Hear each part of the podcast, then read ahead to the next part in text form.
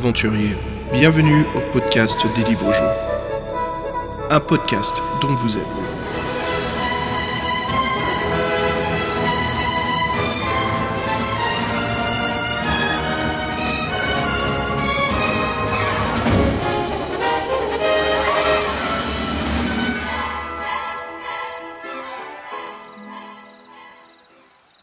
Salut les aventuriers et bienvenue au podcast des livres dont vous êtes le héros, le 38e. Salut Fred. Salut Xav. Et ouais, le, 38e épisode, euh, donc ça y est, pour ma part, ça rejoint euh, mon âge et euh, on continue dans notre série. On est très fiers de vous présenter encore un livre de, des fantastiques, La planète rebelle cette fois-ci. Voilà, et Fred, je crois que ça va être notre dernier du cycle science-fiction pour l'instant. Bien sûr, on, reviendra à d'autres livres hein, de SF ouais, on va pas abuser des bonnes choses et on va, on va passer à tout autre registre. Et d'ailleurs, tu as peut-être des, petites idées, non, Xav? Oh, oh, je crois qu'on a un sacré paquet. Hein. Il y a déjà plein de livres qu'on n'a pas encore attaqués, hein, comme les, euh, les doubles jeux, par exemple. Ceux qui jouent à deux, Fred. Ouais, c'est euh, un concept. Euh, et nous, on aime bien les concepts. Mm, mm, mm. c'est vrai qu'on fait beaucoup de défis fantastiques, mais bon, comme c'est une, une, belle majorité des livres dont vous êtes le héros, ça nous plaît beaucoup. Il y a aussi toujours la saga hein, qu'il faudra qu'on continue, des, euh, comment dire, bah, de loup ardent, on a aussi loup solitaire, et puis bien tant, tant d'autres, un dragon d'or, euh, quête du Graal, bref, on a, on a tout ce qu'il faut pour, euh, pour nous garder occupés sur le podcast. C'est clair. Et puis au planning aussi, on va se remettre au jeu de rôle, donc voilà, c'est toujours des préparatifs à faire. mais Fred, pas mal de nouvelles. On, autant qu'on annonce là maintenant, je crois que c'est le moment parfait pour ce 38e. On est en train de refaire le site web une nouvelle mouture euh, plus moderne, plus funky, euh, plus sympa. Donc, ce sera à vous de juger, mais euh, je te féliciter, Xav, parce que c'est du bon boulot. Hein. Ouais, merci. Bah écoute, ouais, c'est, vraiment un travail d'équipe, quoi. Tous en produit. Euh, moi, je suis vraiment content de, euh, du podcast en produit.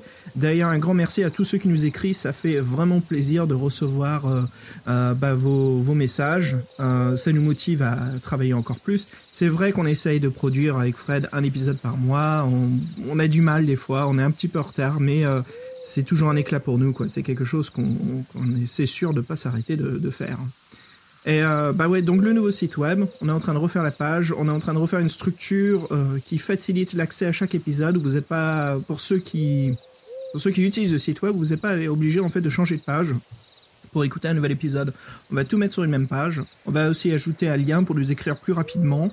Euh, et aussi euh, une page information, voilà où vous pouvez savoir ce que va être notre prochain livre avec déjà une explication euh, de ce qu'est l'aventure. Voilà, si ça vous dit de le lire ou pas, hein, ou si vous l'avez déjà lu, un petit rappel en fait au synopsis. Et Fred, autre chose aussi d'ailleurs qu'on va très réinviter, mais un autre podcast qui est en train de se remettre en route. J'en profite pour parler sur le PDVLH. Pour ceux qui connaissent notre réseau City, voilà, on a aussi une autre émission qu'on a arrêté de produire depuis même un peu plus d'un an, que je faisais avec Basile qui s'appelle Betamax Breakroom. Ouais, j'en suis des Betamax euh, Breakroom. Voilà, deux, deux films par épisode qu'on analyse. On essaie toujours de trouver des films qui, euh, dire, qui ont une, un point commun ou une structure euh, qui se ressemble. Ouais. Et puis voilà, avec Basile, en fait, ça nous manque. Ah, malgré qu'on est occupé, on est en train de forcer pour se faire du temps. pour trouver du temps, je veux dire, parce que ça, le faire, c'est un peu difficile. Et euh, on va retourner sur Betamax, on est en train de préparer toute l'émission. Et on prépare aussi un projet euh, de côté. On va donc faire euh, des podcasts en anglais. Donc voilà, pour notre public anglophone, si ça vous intéresse, on va, on va faire donc des podcasts sur des OAV, donc des films d'animation japonaise distribués directement en vidéo. pour ceux qui nous écoutent, vous savez avec Basile qu'on a déjà fait deux numéros de manga. Voilà, on a attaqué bah, des, petits, euh, des petites perles pour nous, hein, des Pat Labor, euh, Venus Wars, Ninja Scroll. Donc Fred, je sais pas si tu avais vu ces, ces épisodes-là, tu les avais écoutés ou? Non, moi j'avais plutôt écouté les premiers en fait, j'avais pas j'avais loupé sur les OAV. Ouais. Hmm. Bah, en fait, c'est une idée qui nous intéresse et on a envie de tâter un petit peu le podcast en anglais. donc voilà, tout ça c'est en préparatif. Bien sûr, tout sera sur, sur notre site web. Alors, on n'a pas de date de sortie encore, hein. on travaille dessus, c'est parmi toutes les choses qu'on essaye de développer euh, pour euh, Danto. Donc voilà, ça vient au fur et à mesure, mais euh, en tout cas, c'est sûr que ça sortira cet été. en tout cas, on vous tiendra au courant via chaque épisode du podcast. Donc voilà, voilà. Fred, euh, comment dire? Il y a, en, en France, j'allais dire en France, hélas, plutôt en Angleterre, il y a le festival, le deuxième festival des Fighting Fantasy qui arrive en septembre. C'est-à-dire, qu'est-ce qu'ils font exactement? Ah bah, c'est alors ce qui est le Comic Con pour les fans de comics, ah, de cinéma. Bah voilà, en fait, le Fighting Fantasy Festival, le Triple F, c'est le festival des livres dont vous êtes le héros, à plein d'écrivains très connus, d'illustrateurs, de, dessinateurs, euh, que ce soit ceux euh, qui sont les, les méga stars, les triple A, jusqu'aux indépendants euh, qui sont connus dans les réseaux niches, ou même voilà tout, tout type de personnes qui sont de, de ce milieu. Et c'est assez cool. Hélas, de mon côté, je pourrais pas y être. Fred, toi, ça te dirait d'aller en Angleterre en septembre? Bah franchement, moi j'avais jamais allé en Angleterre, je, cherchais une occasion, mais c'est où exactement? Euh, Bah écoute, je t'enverrai toutes les informations possibles, mais voilà, si ça te dit, tu pourras peut-être représenter le podcast si tu y es. Bah si c'est à côté de Stone Age, pourquoi pas. Mais... ouais. Enfin voilà, donc euh, chers auditeurs, pour l'instant, hélas, on n'a pas vraiment de plan prévu pour avoir un, un booth ou euh, ce que ça soit, mais en tout cas, c'est euh, c'est quelque chose que bah, de mon côté, moi, je regrette vraiment de pas pouvoir assister. Hein. J'aurais bien aimé y être, rencontrer bah, tout, tout, le milieu hein, des, des, fighting fantasy, mais voilà, ça sera ça sera pour une autre fois. Ouais, ce serait un bon euh, trip à se faire dans la campagne anglaise. Je suis sûr que c'est dans un coin perdu en plus, non? Ce serait, drôle. Mais c'est quand même le signe que cette littérature est encore euh, vivace et qu'il y a un public et que donc ouais, c'est sympa. C'est, je pense que c'est dommage que ce soit qu'en Angleterre. Peut-être qu'en Italie ou des trucs comme ça ou en Espagne, peut-être que ça pourrait se faire aussi ou en certains pays de l'Est où ça avait bien marché. Mais en France, euh, je pense pas qu'il y aurait beaucoup de monde malheureusement. Mais bon. Alors c'est le 2 septembre dans l'université de West London en Hurling. Euh, voilà, donc les tickets sont toujours en vente hein, sur le site web de, bah, Défi Fantastique, hein, fightingfantasy.com. Euh, mais voilà, c'est avec grand regret que, de mon côté, je pourrais pas assister. Fred, si jamais tu vas, toi, tiens-moi au courant. Euh, parce que ça serait l'occasion que tu, que tu te balades avec un, enregistreur, qu'on puisse voir un petit peu ce qui se passe. Mais de mon côté, ouais, ça serait, ça serait bien sympa. Il y aura donc les invités d'honneur, ça sera donc Steve Jackson et Ian Livingstone. Et puis bien sûr, il y aura plein de discussions, conversations, alors que ça soit soit sur euh, la construction d'un livre dont vous êtes le héros, ou euh, discussion sur les points de vue artistiques, euh, plein de tables de jeu, bien sûr, du cosplay. Alors ça, je trouve ça excellent, le cosplay des, livres dont vous êtes le héros. je sais qu'il y en avait eu quelques-uns au Gen Con. Donc Gen Con, c'est le grand con en fait de, de, Donjons et Dragons de Gary Gygax. Euh, qui se trouve en Amérique chaque année. Et euh, les, les, cosplays sont assez cool parce que le dernier en fait il y avait Joe Dever qui s'est rendu pour euh, pour en fait je crois que c'était pour non seulement vendre mais pour publicité annoncer en fait le jeu de rôle qui était sorti de Lone Wolf de Cubicle 7 et j'avais vu sur des photos en fait des gens qui étaient venus le voir euh, déguisés en loup solitaire. Et euh, je trouvais ça génial quoi. C'est des cosplays auxquels j'aurais jamais pensé voir et les mecs ils font un super boulot impressionnant les tissus les les bah, les copies des armes en fait. Et euh, des fois ils portent même des des trousses sur eux où ils ont créé en fait en objet physique bah, certains objets symboliques qu'on trouve dans l'univers des livres euh, et puis bien sûr, il y a le coin des échangeurs, donc ça c'est assez cool qu'on collectionne les livres dans vous êtes le héros. Pour ceux qui collectionnent en français, on sait jamais, il y a toujours des collecteurs hein, qui viennent de partout de l'Europe, mais surtout si vous collectionnez voilà, les livres anglais, vous cherchez un peu les petites perles, que ce soit des livres signés, même en français, hein, euh, des livres signés ou des copies assez spécifiques où euh, les couleurs sont inversées dans une certaine impression que d'autres, ça vaut le coup. Donc voilà, voilà. Euh, pour, voilà, pour réannoncer, c'est le euh, samedi 2 septembre euh, de cette année euh, dans l'université de West London, Hurling. Rendez-vous sur fightingfantasy.com si vous voulez vous acheter des tickets. Voilà, Fred. Ah, écoute, retour sur notre, notre petit podcast. On a reçu du courrier des lecteurs. Oui, quand tu as parlé de cosplay, ça m'a fait penser, faire penser au courrier des lecteurs de, Julien. Bah, on le remercie beaucoup, Julien, pour son, pour son message. Euh, je ne sais pas si tu as pris le temps de lui répondre directement euh, par notre adresse mail, mais en tout cas, c'est un message qui nous a fait très plaisir. Et ouais, donc Julien, il a, euh, a aussi une association de grandeur nature et de jeux de rôle. Et donc, on sait très bien que les grandeur nature, il y a souvent des, costumes. Et bah, je l'invite, Julien, bah, à nous faire, à nous faire faire connaître auprès de nous et nous parler de son association. On fera le relais euh, avec plaisir euh, dans le podcast. Si ça peut lui attirer quelques joueurs ou des néophytes ou des, gens qui veulent euh, s'éclater cet été sur une partie de GL, bah nous, ça nous fera très plaisir. Voilà. En effet, merci beaucoup Julien V pour ton soutien. ça fait vraiment plaisir, mais on sait que les GN, ça, ça demande un, grand travail d'équipe, hein, très très difficile, donc assez impressionnant. Fred, moi ce que je propose, c'est si ça intéresse Julien, on pourra mettre ses contacts sur une page de notre site web. voilà, des associations GN qui cherchent des joueurs. Ah oui, avec plaisir. Moi, j'avais une collègue qui faisait ça. Je, sais que pour préparer une partie, ça prend un, an de, préparation. Donc, euh, je sais que, ouais, et, puis en plus, ils ont peut-être besoin de bénévoles, de fans et tout.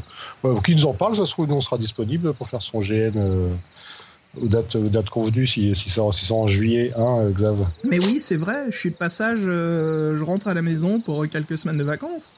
En juillet, on pourrait se faire un deuxième apéro des fans à Paris, non? Un apéro euh, servoise en grandeur nature euh, Dark Ages. Euh. ça serait cool.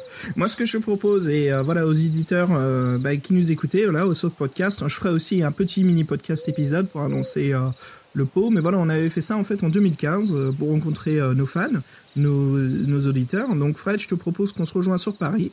au même café dans l'avenue de la République et voilà qu'on puisse discuter avec avec nos auditeurs, discuter un peu de la culture et la passion que nous avons en commun pour les livres dont vous êtes le héros je propose de ne pas faire le même, euh, le même, voyage la veille. Ouais, en effet, c'est ça. On a voyagé euh, une petite partie de l'Europe hein, pour revenir en France. On était bien crevés.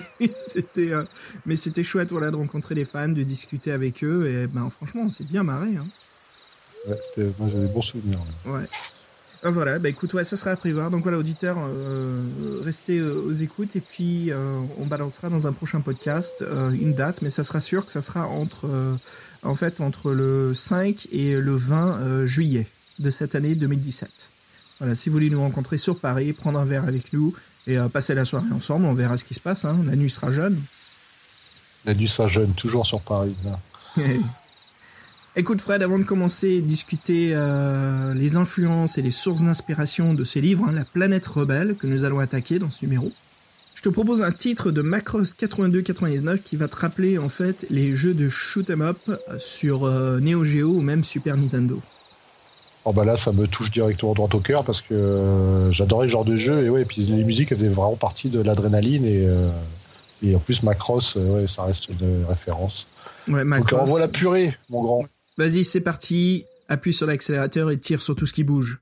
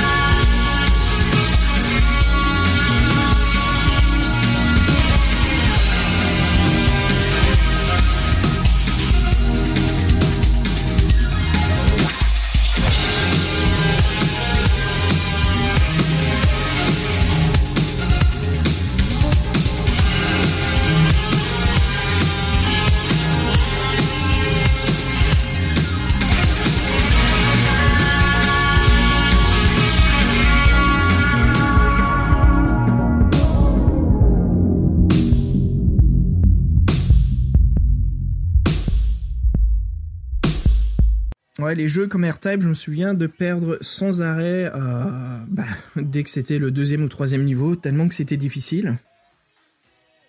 Bah ouais, ça dépend parce que euh, il y en a des différents, mais c'est vrai qu'il fallait s'accrocher dans ce genre de jeu. Et puis souvent, il n'y a pas beaucoup de niveaux. Maxi, il y avait il y a 5-6 niveaux et pas plus. Et euh, ouais, c'était un type de jeu bah, qui s'est un peu perdu, mais je sais qu'il y a 2-3 perles qui étaient sorties. Et franchement, c'est ça, c'est le genre de jeu, moi, j'aurais bien, quoi, tu vois. Ouais. Ça prend trop de temps, ça te, ça te vide la tête.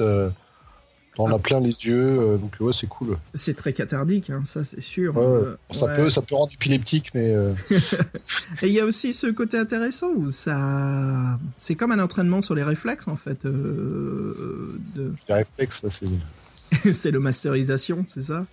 Alors, ouais, c'est pas tu sais, l'évolution de ces jeux, juste la petite parenthèse, mais l'évolution de ces jeux en fait de tir, ceux qui étaient vus de haut en fait, donc où on bougeait de gauche à droite, haut au bas, comme euh, euh, c'était quoi 1941 euh, bien sûr qu'est-ce qu'il y avait d'autre? Ikaruga tous ces jeux là tu sais comment ça s'appelle au Japon?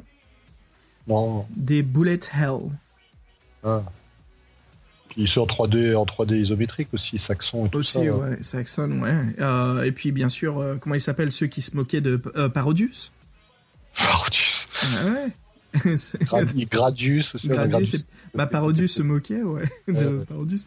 Bon, c'est vrai qu'on parle de, de ces choses-là, mais on est dans un livre de science-fiction, mais peut-être... euh, bah, en fait, c'est un livre de SF, on n'a pas de bataille spatiale. hein. Mais ouais, c'est parce que je me disais pourquoi dans un, dans un bouquin de SF ils font pas des batailles spatiales dans ce genre de jeu, la carte type où t'es submergé, t'as vague après vague, t'as t'as des mini-drones qui t'accompagnent, un artificier, un pilote, tu te dédoubles et tout, ça serait génial. Bah, il y a le justicier de l'espace euh, qu'on attaquera dans notre prochaine saga de science-fiction. hein. Euh, on verra, on verra un peu ce qui nous attend. Peut-être qu'on a plus attaqué les... euh, les livres ambiance comme on a vu hein. pour l'instant on est vraiment dans l'atmosphère John Carpenter et compagnie donc tous ces types-là de, de, de films assez années 80, hein, tout ce qui est les productions, euh, tu sais, comme les, les films de Schwarzy, là, euh, comment ça s'appelle Ce- C'est un nanar, mais c'est vraiment un plaisir de le voir à chaque fois. euh, Running Man, Ah, j'adore Enigman, moi. et puis Total Recall, euh, voilà, je me je retrouve vraiment dans cette saga qu'on a fait, en fait, de ces trois livres de SF. Ça fait vraiment, euh, ça fait vraiment, en fait, voilà, ce, genre de film des années 80, ces gros, ces, budgets un peu moyens quand même, mais qui, qui n'hésitaient pas, en fait, à nous faire, euh, nous créer, en fait, des histoires complètement inconcevables, quoi, qui sont ex- extraordinaires en science-fiction, qui vont un peu partout, euh, l'action partout, et puis avec des, des scénarios pas trop difficiles à comprendre, mais plus qui sont dans des univers complètement fantastiques. Bah justement, Fred, ça nous amène vers La planète rebelle, le livre de cette émission. Et puis bien sûr, comme d'habitude, nous discutons de la couverture. Alors, la, la- la couverture, elle est assez, euh, assez sublime. euh, moi, je la trouve vraiment très dynamique. Euh, Il y a beaucoup, beaucoup de détails. alors, pour la décrire aux, auditeurs, donc il y a deux silhouettes, une silhouette de face qui est en fait un, des antagonistes, c'est une race extraterrestre. Bon, même si là, le dessin ne ressemble pas totalement en description qu'on a dans le bouquin. Et euh, donc, il y a une silhouette humaine de dos, un peu avec un costume à la Tron. hein. Ça m'a fait penser à Tron, je sais pas pour toi aussi. Ouais, euh, j'aime bien surtout si on regarde un peu plus proche sur le casque, on voit des antennes qui sont de gauche à droite, un peu comme les vis de Frankenstein. Ouais, ouais, bah, c'est. euh. Et moi, je sais pas, mais un truc qui, qui m'a fait rire, c'est qu'en fait, le- bon, le- l'antagoniste, il ressemble un peu à un lézard bipède menaçant, assez grand. Mhm. Et moi, je sais pas pourquoi, il m'a fait, il m'a fait penser au prêtre d'Indiana Jones dans le Temple Maudit. Hein donc, il a, donc, il avait pas côté pareil. Avec la scène, avec les flammes et tout, j'ai Ouais. vu le mec du Temple Maudit en lézard, Peut-être c'est les... c'est les couleurs qui te font penser à ça, là, le Ouais, je- rouge. ouais, je- euh, À un moment, quand regardais la couverture, je me dis, on dirait le, le prêtre dans Indiana Jones. que- alors, pourtant, c'est euh, c'est un lézard bipède, mais c'est vraiment l'impression Ah. que ça m'a fait. Ah, c'est Bon, voilà. comme référence que ça t'évoque. ça, ouais. Le côté Bah. tribal, je sais pas, le, le rouge, euh, je sais pas. Alors c'est, j'ai pas rencontré exactement la séquence de la couverture, hein, mais en tout cas c'est l'univers du livre. euh, c'est pas une couverture qui sort un peu de nulle part. Euh, bien sûr, c'est l'une des planètes que l'on va visiter et donc la créature, le monstre qu'on a sur les pochettes, c'est l'un des trois types de monstres qu'on va rencontrer dans l'aventure. Ouais, mais il lui manque sa queue, du coup. Ouais, donc c'est pour ça que je dis que c'est pas totalement. Euh... Bah, il y a sa queue, tu la vois pas? Ah, oui. Alors, chose intéressante, est-ce que c'est bien une tête de lapin à sa ceinture? Attends, euh... tu m'intrigues là. Ouais, vas-y, je te laisse zoomer ou euh, regarder le livre de plus proche. Ah, euh, non, non, bah non. Parce que c'est euh, les oreilles, elles ont pas d'os qui montent aussi haut, donc c'est une bête à cornes. Mais on dirait quand même un lapin. Regarde les dents avec les yeux et les oreilles. Ouais, je pense qu'il. c'est- C'est l'ancêtre de Bugs Bunny, je sais pas. Mais c'est vrai, non Ça fait assez bizarre. Je sais pas d'où ça sort. Regarde, avec ses lanières- je sais pourquoi vous avez pensé au prêtre d'Indy, c'est que ses lanières en cuir, c'est pour ça. Ouais, bah oui, la ceinture dorée, les lanières en cuir, la tenue cérémoniale de sacrifice. Ouais, c'est ça. Et puis euh, au fond, on voit bien le petit château et puis les, les, euh, les bâtiments un peu plus modernes on de la cité. Donc une couverture euh, assez cool, surtout avec une armure euh, assez, euh, assez en fait représentative et emblématique de ce qui fait penser au dessin science-fiction de Michael Whelan ou Boris Vallejo. Bah, c'est ça, je disais que ça faisait vraiment couverture de, de livres de science-fiction, cette, euh, celle-ci. Donc, ouais, Valero, il en a fait plein. Donc, euh, Et puis c'est un très bon choix, je trouve, comme couverture, parce que ça nous transporte tout de suite dans une scène d'action euh, où on sent que c'est le climax de fin du livre, comme quoi c'est le duel final. Et euh, ce que j'aime bien aussi, c'est de voir notre héros, en fait, qui n'a pas d'armes et qui se retrouve confronté à cette énorme bête féroce. Mais il a l'air un peu surpris, en fait, le, Ouais. le protagoniste. Ouais, donc. Ouais. Ou peut-être euh, peut-être qu'il se rend compte qu'il est vraiment dans la merde et il a une position de, de biche, en fait, qui est en train de mater les phares d'une voiture qui fonce dessus. Bah, comme l'autre est surélevé, qu'il a une épée qui est, aussi, qui est aussi grande que nous et qui sourit euh, férocement, oui. Et puis nous, on a l'air comme euh, piégés dans les lumières. Ouais, c'est ça, on est piégés par les lumières des phares de la voiture. Ouais. Bah, le lapin, c'est plutôt nous, tu vois, pour le c'est ça, ouais. Voilà, très bon choix de couleurs vibrantes et puis des poses de nos deux personnages qui nous révèlent euh, qu'un combat à mort va avoir lieu. Ouais, on... parce que mine, mine de rien, on va avoir le dessus, malgré euh, l'instant T, là, la couverture. Enfin, ça dépend hein, de tes jets. Oui, ça dépend de TG. ouais. mais euh, mais j'ai trouvé, j'avais noté caractéristiques des ennemis, ils les ont pas trop fait balèze dans ce bouquin, ils ont été gentils. hein. Mm, mm. Et voilà, juste euh, comme petite note, mais on va parler aussi bien sûr hein, de l'illustrateur. Mais voilà, l'artiste de la, de la couverture du livre est Gary Mayes. Et justement, Fred, si tu nous parlais un petit peu de ce livre? Oui, donc La planète rebelle, euh, donc c'est un livre-jeu, hein, donc écrit par Robin Waterfield. Donc il a été illustré par Karim Meyes, qu'on connaît bien, donc surtout dans la série euh, des livres SF. Donc il a été publié le livre à l'origine en 85 par Puffin Books, donc la série des Fighting Fantasy de Steve Jackson et Ian Livingstone. Euh, dans la série originale, c'est le numéro 18. Et, dans la série des rééditations de Wizard, il n'y a pas de plan de publication pour ce livre, malheureusement. Donc chez nous, on a une traduction euh, par euh, C de Golf et euh, qu'on a traduit plusieurs dans, les défis fantastiques, donc la planète rebelle, l'œil d'émeraude, le pirate de l'au-delà, la nuit du nécromancien, le sang des zombies, mais aussi dans la série La voix du tigre. La voix du tigre, c'était la vengeance du ninja, il y avait les parchemins de quai de soins, et puis les seigneurs de la guerre. Alors, ce qui est intéressant aussi, c'est que dans la section des Fighting Fantasy News, donc en fait c'était une section du journal euh, à l'époque, hein, qui était que sur les livres-jeux, qui s'intitulait Warlock, euh, qui était distribué, si je me souviens, par Games Workshop. Euh, et dans le numéro 5, donc voilà, il y a une section qui s'appelle News où il révélait, où il projetait, où il, comment dire, il donnait un petit peu des, des spoilers ou des infos sur les prochains livres qu'ils allaient publier. Et là, justement, la, la mise à jour euh, sur les projets de futur des Fighting Fantasy était donnée comme dans un calendrier de publication. Comme ça, les lecteurs pouvaient savoir qu'est-ce qui allait sortir et à se préparer justement à commander chez les libraires. Et euh, ce qui était intéressant dans ce calendrier, c'est qu'il y avait un titre en fait qui était prévu pour novembre 85 sous le nom en anglais qui est donc The Aliens of Arcadion, qui se traduit en français par Les extraterrestres d'Arcadion. Et euh, c'était spécifiquement noté comme un titre provisoire, car bien sûr, le titre The Aliens of Arcadion est devenu par la suite Rebel Planet, qu'on connaît en France par Planète Rebelle. Et puis, une offre qui était assez intéressante, parlons aussi de ce magazine de Warlock, dans le numéro 7, euh, il y avait en fait euh, une offre de précommander le livre qui était signé par Steve Jackson et Ian Livingstone. Ça, je trouve que c'est assez classe d'avoir un livre signé par eux deux. Dommage que c'était pas signé aussi par l'écrivain. Ouais, ouais, dommage. Mais Donc, bon, oui. c'est- déjà assez cool quand même d'avoir un livre signé euh, de la collection Défis Fantastiques par les deux créateurs à la base. Mais Fred, si tu nous parlais un petit peu justement bah, de, de l'écrivain Robin Waterfield. Ouais, donc euh, Robin Waterfield, euh, ce petit garnement est né en 52. Il a étudié la littérature classique, ça tombe bien, à l'université de Manchester. Il a obtenu son diplôme en 1974. il a poursuivi après des recherches de, plutôt de philosophie grecque ancienne au King's College, puis à Cambridge en 78. le, Robin a du goût. Après quoi, il est devenu conférencier à l'université de Newcastle et par la suite à la Saint Andrew University. Euh, il a travaillé pour Penguin Books euh, en devenant copie-éditeur et puis euh, un éditeur de mise en service. Et il est maintenant écrivain indépendant. Donc il a, à part La planète rebelle qu'il a écrit pour Puffin en 85, il y a eu les Masks of Mayhem, donc c'est les sauts de la destruction pour Puffin en 86, Phantoms of Fear, les spectres de l'angoisse en 87, et le numéro 55, Death More, le voleur de vie, en 94, donc un sacré cas.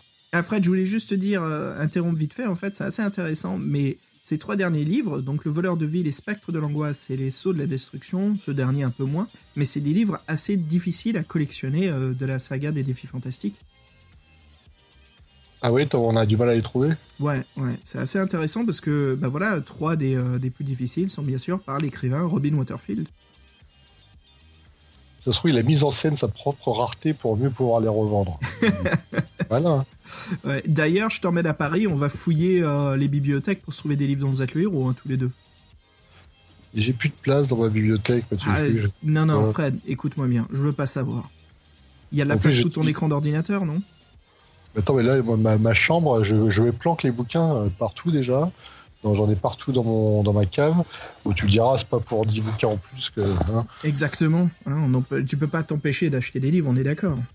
Non, non, bah, là j'en ai quelques-uns d'attente d'ailleurs. Est-ce que tu es sérieusement en train de me donner l'excuse de pas acheter des livres dans Z le héros? Euh, Non, c'est bien, on va, collectionner. ça.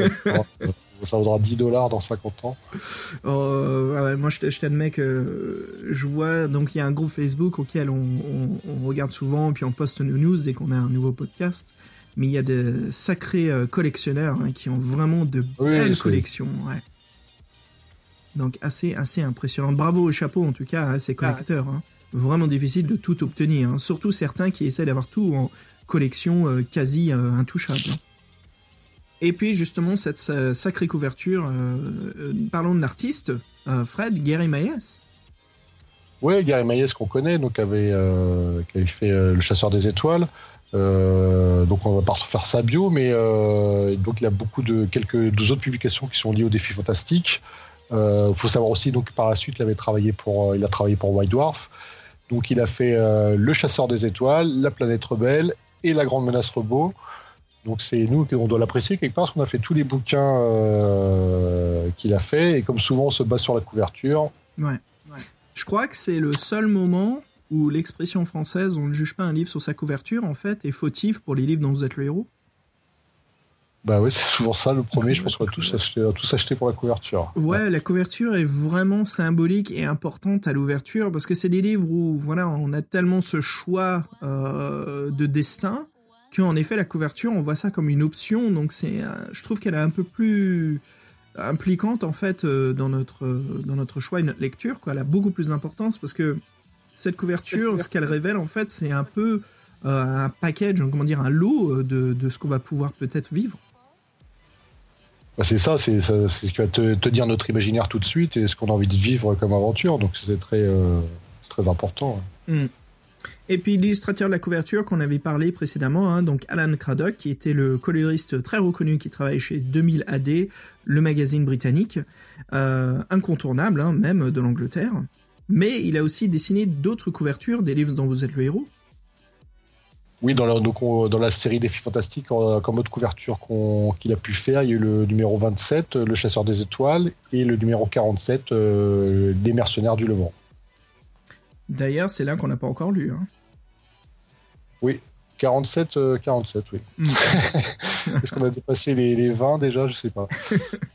on en fait pas mal, c'est cool. Mais je pense que là, par la suite, on va s'attaquer à d'autres collections. Ça va être assez intéressant. Et puis voilà, bah écoute, ce livre, en fait, en le lisant et avant d'attaquer l'aventure qu'on a vécue, euh, question pop culture, il y a quand même des moments assez intéressants. Il y a des choses qui nous plongent vraiment dans un univers encore une fois très spécifique de la science-fiction. Je trouve qu'il se distingue beaucoup euh, des précédents livres qu'on a lus. Fred, qu'est-ce que ça t'a évoqué, toi, en fait, cet univers euh, de la planète rebelle? Ouais, bah moi ce bouquin, donc euh, encore dans la veine space opéra dont on avait parlé, c'est-à-dire donc un empire galactique, là une planète rebelle qui se, qui après avoir été colonisée par la Terre dans une quête d'expansion ancienne, bah, maintenant se retrouve avec son, sa technologie, sa façon de, de, procéder avec un ordinateur central qui contrôle tout le monde et tout le monde doit, se, doit avoir les mêmes pensées. Donc ouais, ça se fait penser à tout cet univers un peu space opéra où les humains ils ont ils ont pas trop ils sont pas trop dominants donc ils sont obligés de se, débrouiller.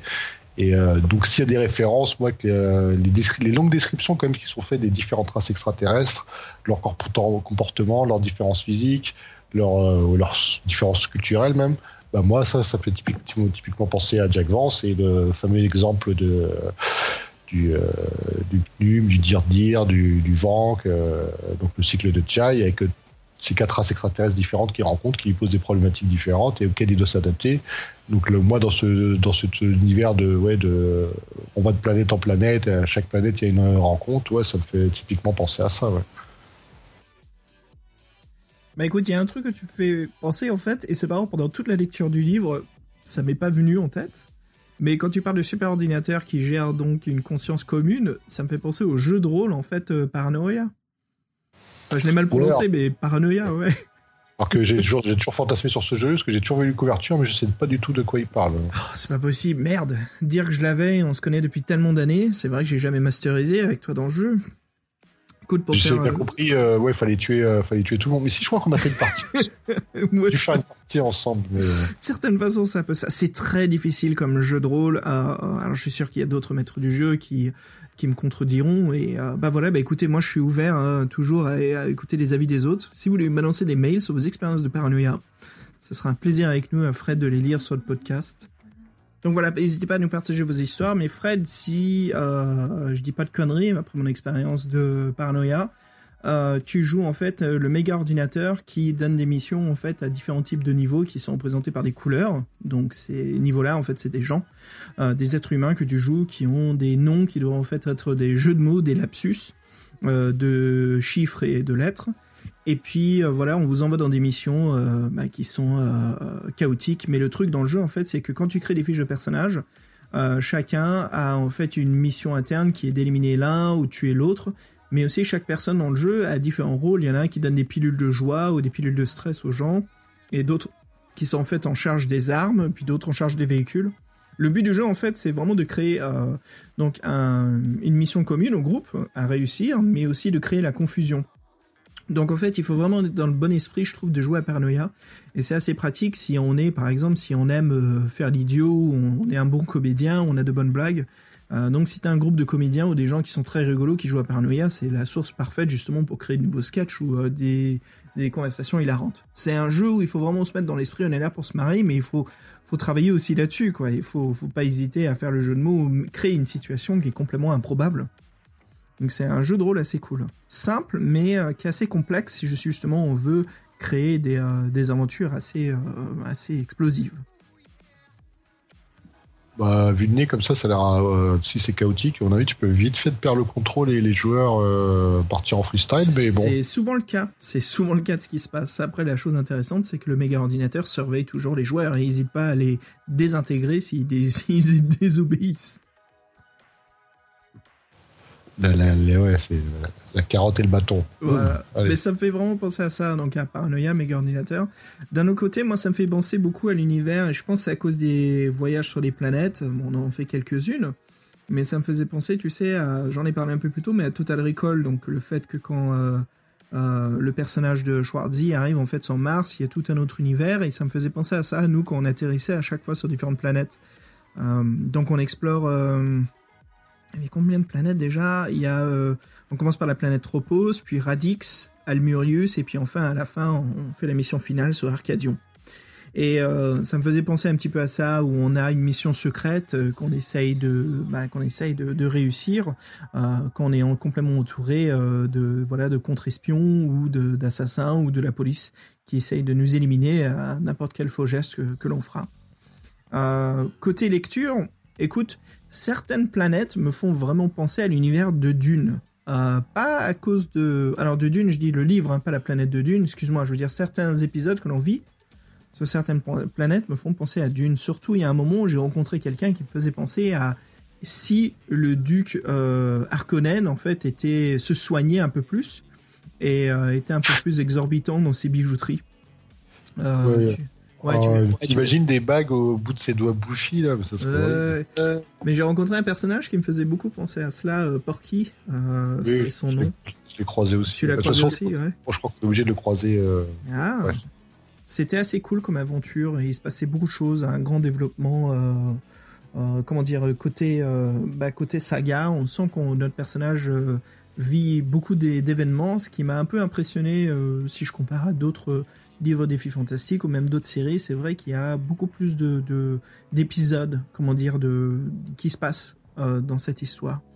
Mais euh, ouais, c'était assez cool et ça me faisait voilà penser à pas mal de choses. Mais au bout d'un moment, je trouvais que ça avait son propre univers euh, assez unique et qu'en effet, la planète rebelle, c'était une aventure assez cool. de même, comme on parle de jeu de rôle, je trouve que ça pourrait être complètement de son côté en utilisant des règles adaptées de science-fiction euh, dans l'univers de jeux de rôle, défis fantastiques, on pourrait créer une campagne en fait euh, planète rebelle.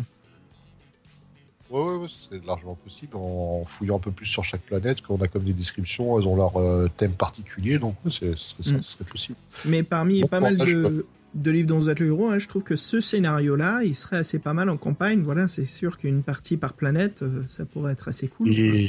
D'ailleurs, dans l'introduction du bouquin, il y a une grande part qui est, liée à l'historique, en fait, avant même de débuter l'aventure. Et c'est vrai que bon, on l'a toujours ce, ces paragraphes-là, mais là. là il est un euh, peu plus long. Hein. Il y a quand même euh, quelques, quoi, 7-8 pages. Bah, déjà tout l'historique de la colonisation des planètes, euh, les étapes, euh, celles qui sont. en fait, oui, ça trace euh, pratiquement un millénaire d'histoire. oui, donc pour le coup, c'est vrai que ça a permis d'étoffer un peu ce monde et ça nous a mis dans l'ambiance et notamment les descriptions des différents extraterrestres qui est intéressante. Hmm. Ouais, c'est assez sympa. Donc voilà, bah écoute, en pop culture, ouais. Fred, deuxième pause musique, puis on attaque notre aventure? Ouais, donc là, si j'ai bien compris, on fait une petite pause euh, moins, euh, moins vitaminée, moins épileptique que l'autre, et on va faire une petite balade on the moon, c'est ça? C'est ça, partons sur la Lune. Euh, bon, pas avec Sting hein, ou Police, mais plutôt donc un compositeur qu'on n'a pas le nom. Hein? Alors, j'avoue, ça vient d'une BO de, de film de science-fiction. Alors, je sais même pas pour quel film c'est. Tu sais quoi J'ai euh, quelques codes de jeux euh, sur tablette Android et, euh, et iStore de, de Tinman Games. J'en ai en français. Si l'un des auditeurs nous trouve de quel film vient cette bande originale, bah, je lui file un code pour, pour un des jeux, livre-jeux interactifs. Bonne idée. Bah voilà, écoute, c'est parti. Et je te dis à bientôt on the moon.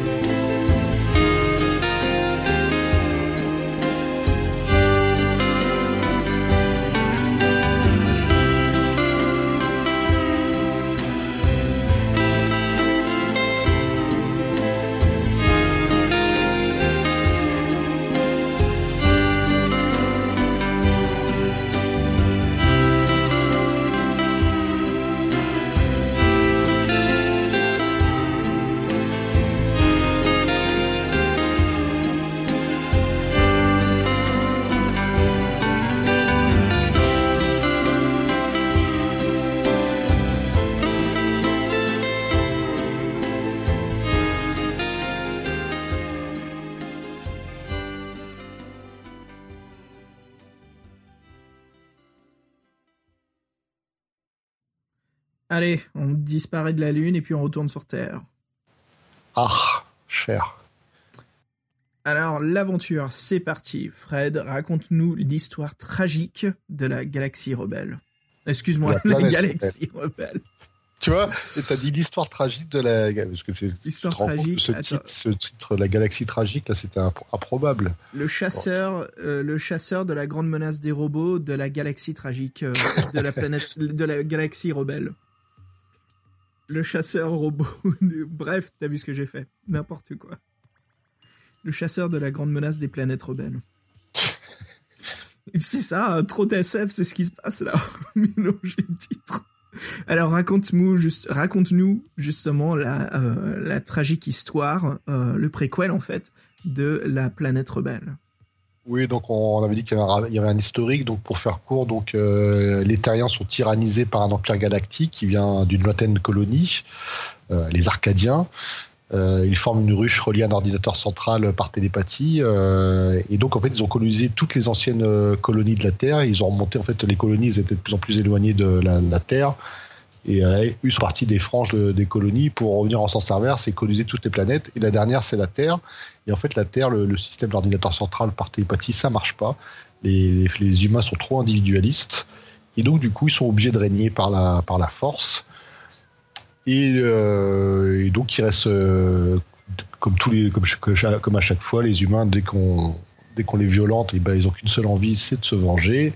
Donc une, sorte de révolte se forme. Et nous, on est un espèce d'agent de, de, de la rébellion. Et on va se faire passer pour un représentant de commerce, en fait, qui va convoyer différentes denrées euh, le long d'un pèlerinage à travers différentes planètes. Et en fait, ce, pèlerinage est un prétexte pour rencontrer euh, d'autres membres de la rébellion sur les autres planètes euh, qui ont été mis au joug de l'Empire galactique. Et en fait, on a besoin de leur assistance pour rejoindre la planète des envahisseurs, Arcadion, et accéder à l'ordinateur central. On a une information, c'est que pour accéder à l'ordinateur central, il faut un code à 9 chiffres et qu'en fait, il se décompose en trois séries de trois chiffres et que chacun de nos contacts pourra nous en donner une partie. Et on nous indique aussi euh, dans, un, dans, des petits, petits, paragraphes à quoi ressemblent les Arcadiens, sachant qu'il y en a de, trois types. Euh, selon la place de leur continent, il y a un continent central sur leur planète. Donc s'ils viennent du nord, ils sont plutôt grands et lancés, ils font 3 mètres. Ils ont la tête plate et avec une queue qui se finit par un dard, donc on peut considérer que c'est un peu des, combattants. Il y a des Arcadiens du Sud, ils sont plus petits et trapus. Ils n'ont pas de queue avec un dard, mais eux, ils ont des antennes sensitives euh, au-dessus de leur tête. Et grâce à leurs antennes, en fait, ils sont un petit peu euh, pas télépathes, mais ils ressentent les émotions. Donc on dit, on, dit d'eux qu'ils sont plus faciles, euh, ils sont de meilleure humeur, mais ils sont facilement vexables parce qu'en fait, on, des fois, bah, ce qu'on pense dans notre tête, et eh ben, ils le ressentent. Donc, euh, si tu as traité de connard, bah, il le sait. Donc, faire très attention avec eux. Et ensuite, les arcaniens du centre, euh, eux ont une physiologie qui est plutôt semblable aux êtres humains. La seule différence, c'est qu'ils ont une tête allongée, une espèce de, crête sur le crâne, donc ça peut faire penser à, des reptiles. Donc euh, voilà, le, décor est planté. Et nous, on n'a plus qu'à faire notre mission. En fait, on, récupère une denrée sur chaque planète et on la débarrasse à la planète suivante. Et voilà, donc tout ça, c'est un prétexte.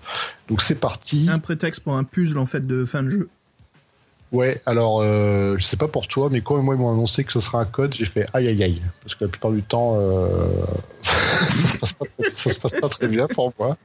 T'es pas le seul, moi aussi. Oui, oui. Mais je me suis dit bon, on va voir, on va voir ce que ça va donner.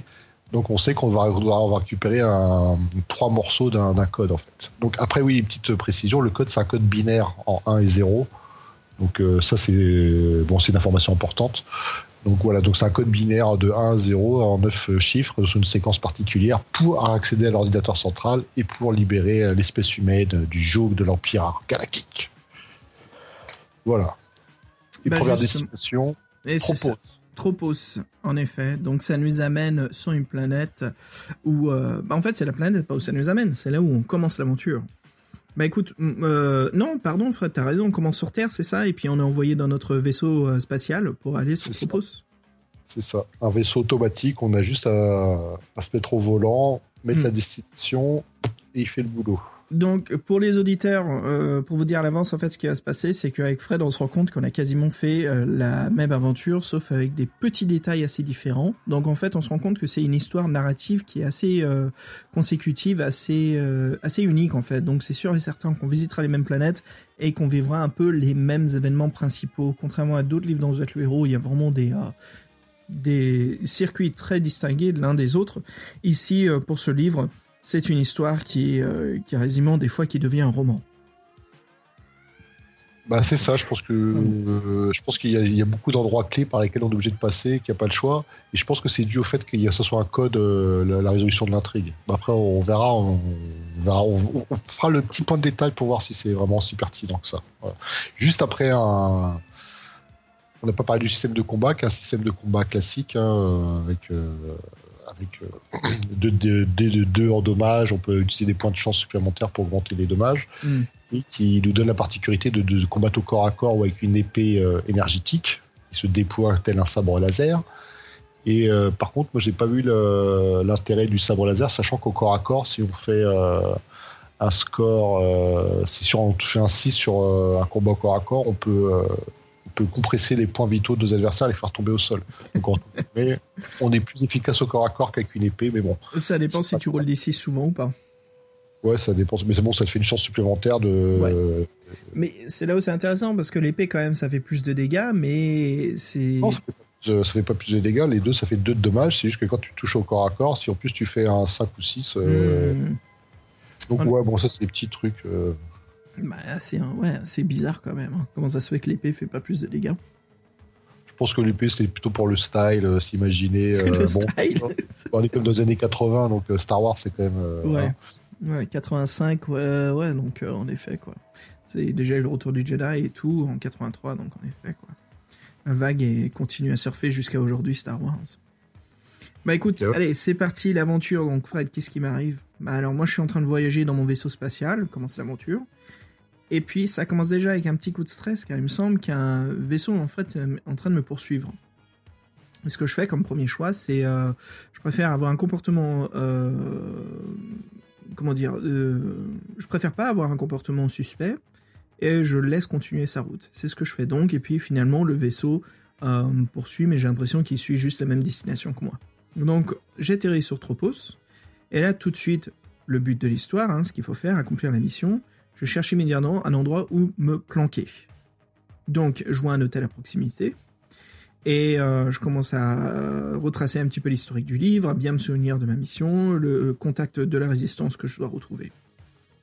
Et donc, je me souviens que il faut qu'on retrouve en fait euh, notre contact de la résistance qui se nomme Bellatrix et qui se trouve dans un bar nommé le Club de l'Astéroïde. Voilà, donc pour notre première planète, on nous donne ces deux indices-là. Et puis bien sûr un dernier, indice que j'ai oublié, le troisième, qui est une particularité en fait de cet agent qu'on doit rencontrer, Bellatrix, qui est euh, a en fait un sens du devoir et de l'honneur assez haut, assez prestigieux. Donc voilà une qualité qu'on peut retrouver euh, de sa personnalité. Alors je me trouve en fait dans ma chambre. Euh, je vais, enfin je dois trouver une chambre, donc je vais déranger le concierge qui est en fait un arcadien en train de dormir. Donc pour éviter de faire des histoires, euh, je basiquement je vois mon nom hein, sur le sur le comptoir, donc je prends la clé et euh, puis euh, je continue à, bah, en fait je me dirige vers ma chambre. Donc je rentre dans la chambre et en fait je vois que dans la chambre en face la porte est ouverte et en fait il y a un homme qui est en train de pleurer. je me dis bon, je vais peut-être le consoler. Je veux dire là c'est le moment, c'est de me faire des contacts, d'avoir un peu d'indices. Donc j'hésite pas en fait à, à discuter, avec les gens tant que c'est pas des choses un peu trop suspectes. Donc je viens le voir, et la personne en fait m'explique qu'il est dans la merde, euh, que les Arcadiens en fait l'empêchent de reprendre son vaisseau, et donc il ne peut plus retrouver sa famille, il est en blocus. Donc je reste avec lui et je décide de, justement de rester compagnie, euh, d'être euh, d'être à ses côtés.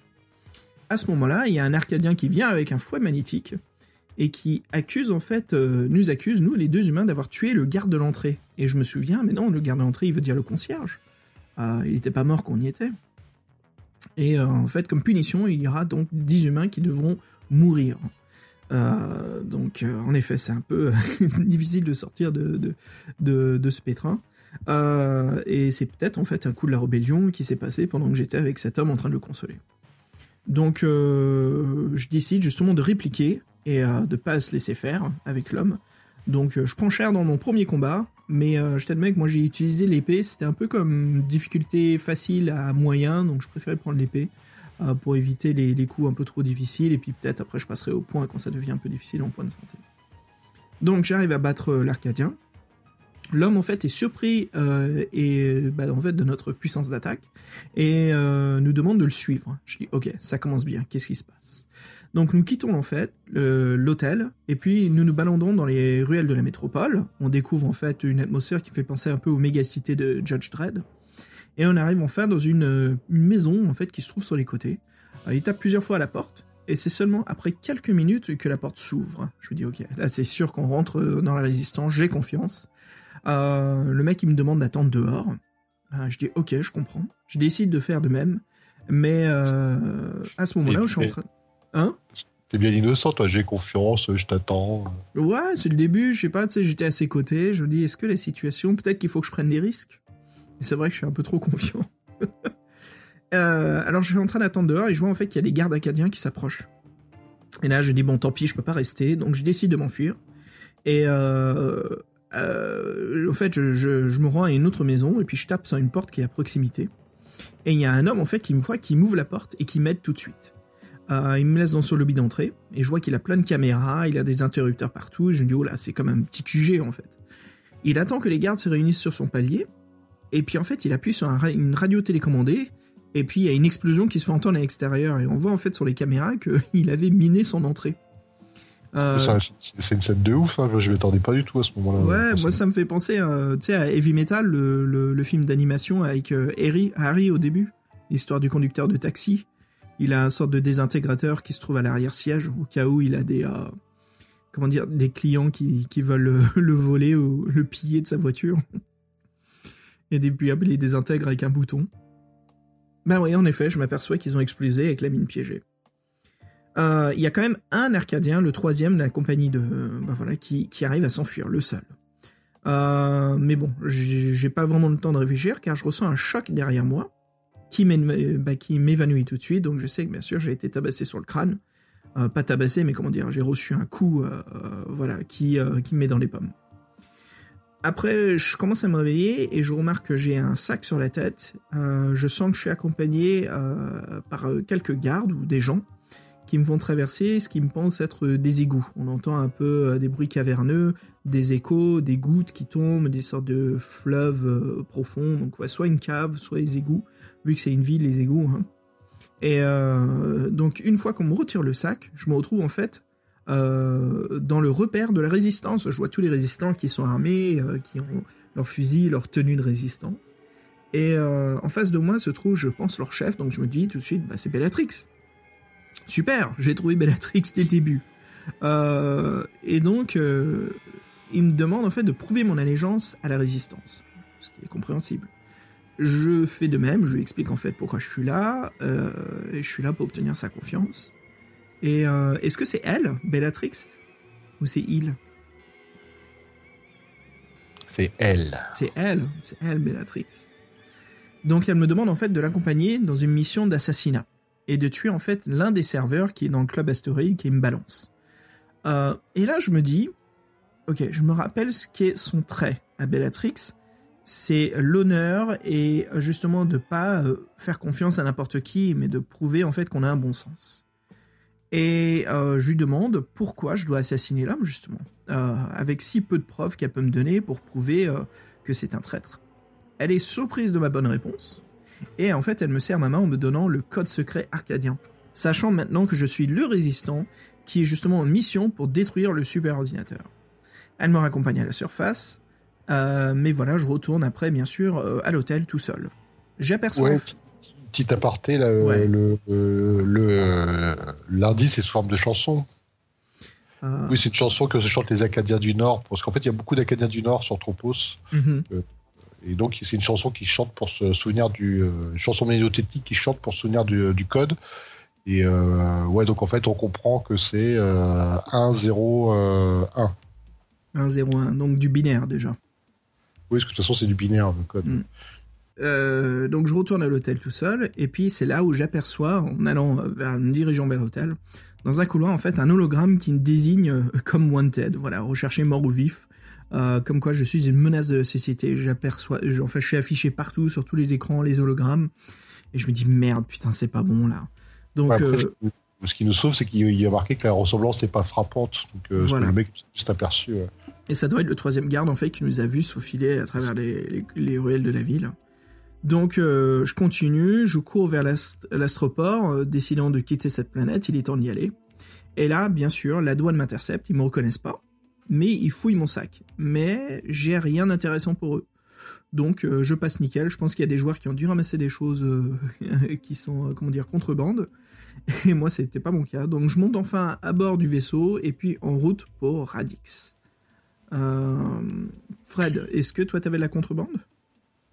Non, parce qu'en fait, ils avaient bien précisé que l'équipement qu'on a sur nous, l'épée, tout ça, c'est l'équipement standard qui passera partout, et que si on a quelque chose d'autre, il faudra absolument s'en débarrasser sur la planète. Donc, ils précisent bien ça au début de l'aventure. Donc, c'est un petit peu con de, prendre le risque de ramener des trucs. Euh, mm. Mais bon, tu sais, on peut toujours faire l'erreur. Hein. Ouais. J'ai la chanson, si tu veux, sinon, la chanson de nouveauté. Tiens, vas-y, chante-la-nous. On va chanter en Arcade du Nord. Un beau massacre et tout ce qu'il nous faut. Nous aimons le combat. Nous répondons la mort. Ô guerriers, chantons notre joie de combattre. Un beau massacre est ce que nous aimons. Ni merci, ni remords. Le combat est à mort. Donc euh, en écoutant. On dirait un nain qui a trop bu. Je te remercie. Donc à l'écoute, c'est pas flagrant, mais en le disant, on repère bien le 1-0-1. Un beau massacre, un beau massacre et au guerrier. Donc euh, voilà, donc euh, c'était sympa, un code sous chanson déjà. Ouais, c'est chouette à remarquer. Hein. Un 0 Ouais. Donc c'est assez cool comme puzzle. Bah écoute, voilà, on est parti sur Radix. Fred, raconte-moi euh, ce qui t'est arrivé de toi sur Radix. Ouais, donc on fait le donc sur Radix en fait on, on a une cargaison de Ziridium à déposer, donc elle est très attendue. Et en fait sur Radix, au contraire de, de Tropos, c'est surtout des Arcadiens du, du, sud qui sont là. Donc c'est ceux qui ont des antennes sensitives. Donc ils sont moins guerriers, ils sont plus faciles à vivre, mais euh, ils sont de meilleure humeur, mais par contre on peut facilement les vexer. Donc c'est toujours à prendre avec des pincettes.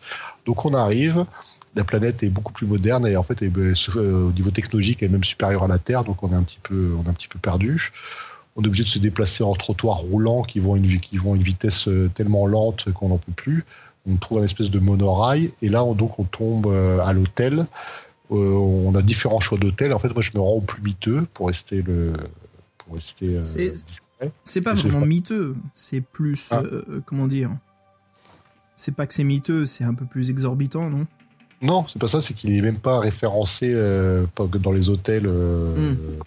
Donc en fait, il est hors catégorie, quoi. Donc c'est le mm. Porky Palace et c'est là où on tombe le fameux proprio euh, couvert de bijoux qui ressemble au baron Harkonnen là. Ouais, on a une super illustration. Alors tu, te souviens de son introduction qui était assez chouette? Euh, non. Donc en fait, on, quand on arrive au Porky's Palace, on le voit pas tout de suite, mais on a une chambre, on a tout ce qu'il faut.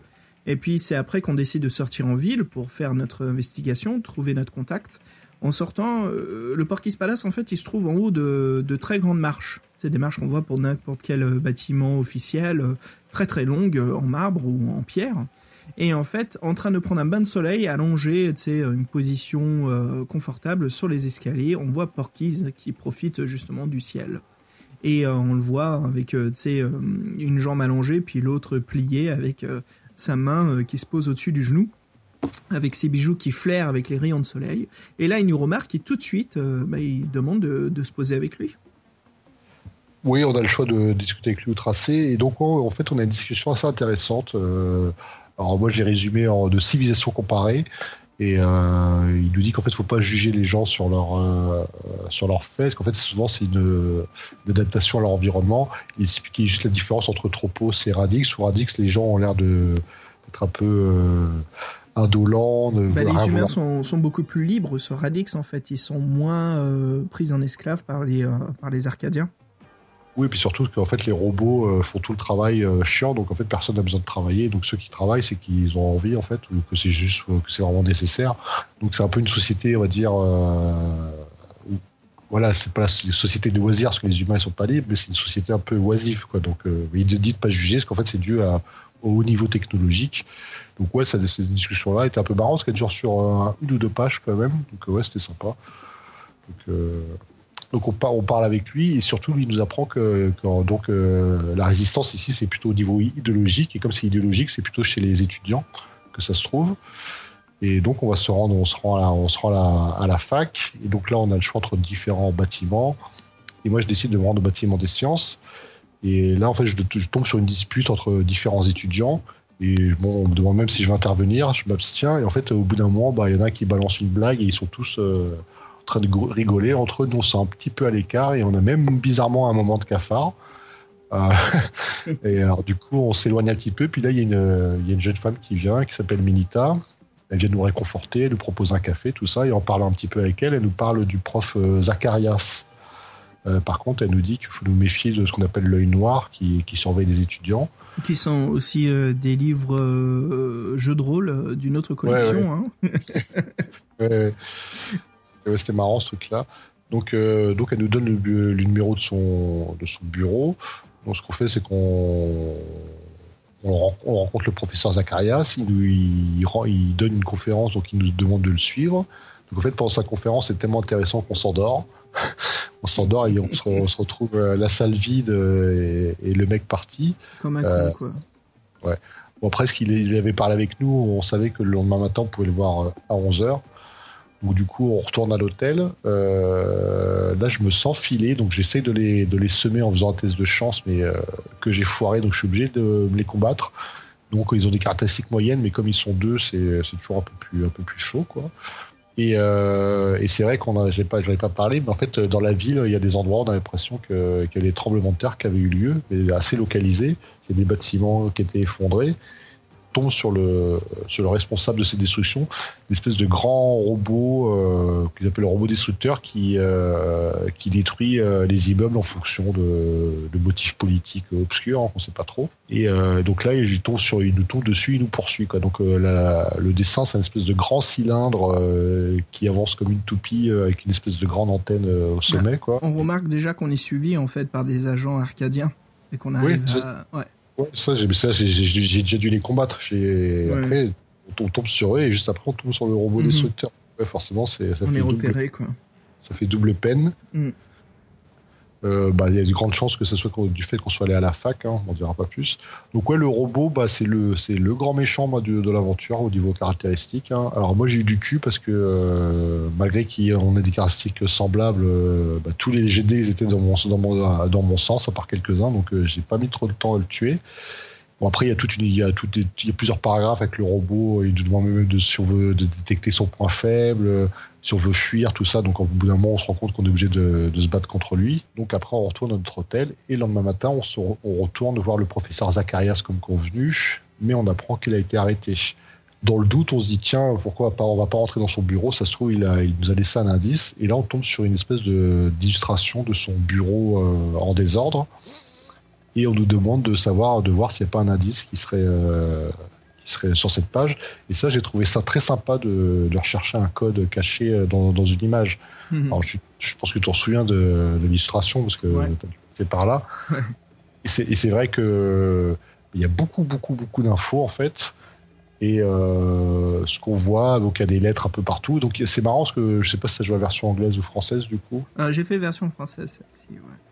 Ou si t'as vu sur le bureau, il y a des trucs qu'ils ont traduits en français, certains qu'ils ont laissés en anglais. Ouais, donc c'est un peu une triche, quoi. Pour nous, c'est plus facile de savoir. Non, non, mais en même temps, ça, ça jouait pas. Donc euh, c'était là, c'était plutôt pour, euh, pour nous perdre, parce que les trucs qu'ils avaient traduits, ça, ça, ça valait pas grand chose. Et en fait, le, nous, ce qu'on cherche, donc c'est du code binaire, donc c'est des 1 et des 0. On a juste une série de trois, de trois lettres, euh, de trois chiffres qui forment avec des 1 et des 0. C'est sur un almanach, euh, un almanach des sports. Non, pas un almanach des sports comme dans Retour vers le futur, mais un almanach, euh, c'est quoi d'ailleurs, euh, 2000, 2100, C'est celui que Biff Tannen vole de Marty McFly. L'almanach des sports. Celui que Biff Tannen a créé pour son ancêtre futur qui allait chercher, parce que c'est l'almanach des sports 2100, 2200. Ouais. Donc, tu, tu parles du futur natif qu'on appelle euh, l'Amérique depuis que Trump est président? C'est ça. c'est fucking euh, American Alternative. ouais, l'alternative américaine est devenue la réalité. ouais, ouais. Clair. Ça fait rire Julie qu'on a. Bon, bref, on s'en divague. Euh... Donc ouais, donc on trouve cette suite de chiffres. euh, bah, les seuls 1 0 0 qu'on trouve à 3, c'est ça, c'est 2100. Donc euh, on pense que le code c'est 100. Franchement, quand j'ai vu ça, j'étais pas trop sûr non plus parce que Bah, tu sais qu'il manque encore une partie. Même moi, je me dis, bon, autant avoir tout. Peut-être qu'une fois qu'on a les trois codes, il y a encore un code à développer. voilà, parce que je veux dire, j'étais même pas sûr que là, ce que j'ai, moi j'avais remarqué le 100, ça soit vraiment ça le code parce que euh, bon, bon, Hmm. vous pouvez présumer que c'était ça quand même par rapport au dessin. Ouais. Donc euh, ni une ni deux, euh, le temps qu'on repère cet indice, ben, on se fait arrêter euh, parce qu'il y a la police qui arrive, qui arrive dans le bureau. Donc en fait, comme tu disais, on a été poursuivis, donc ils savent plus ou moins que, en plus on était dans le bureau d'un résistant, donc ils, pensent qu'on est un espion. La sentence, c'est la mort. Ils nous proposent d'alléger notre peine euh, si on passe à table. Euh, Là, on réfléchit, ça fait un petit peu le cas de conscience. Et, bon, on se dit que de toute façon, euh, le peu d'infos qu'on a sur la rébellion, euh, ça va pas trop les aider. Donc là, c'est un peu une partie difficile où on est obligé d'avouer, mais sans trop avouer. On cache son jeu, mais on leur dit ce qu'ils veulent entendre, euh, tout ça pour, euh, pas qu'ils nous coupent la tête.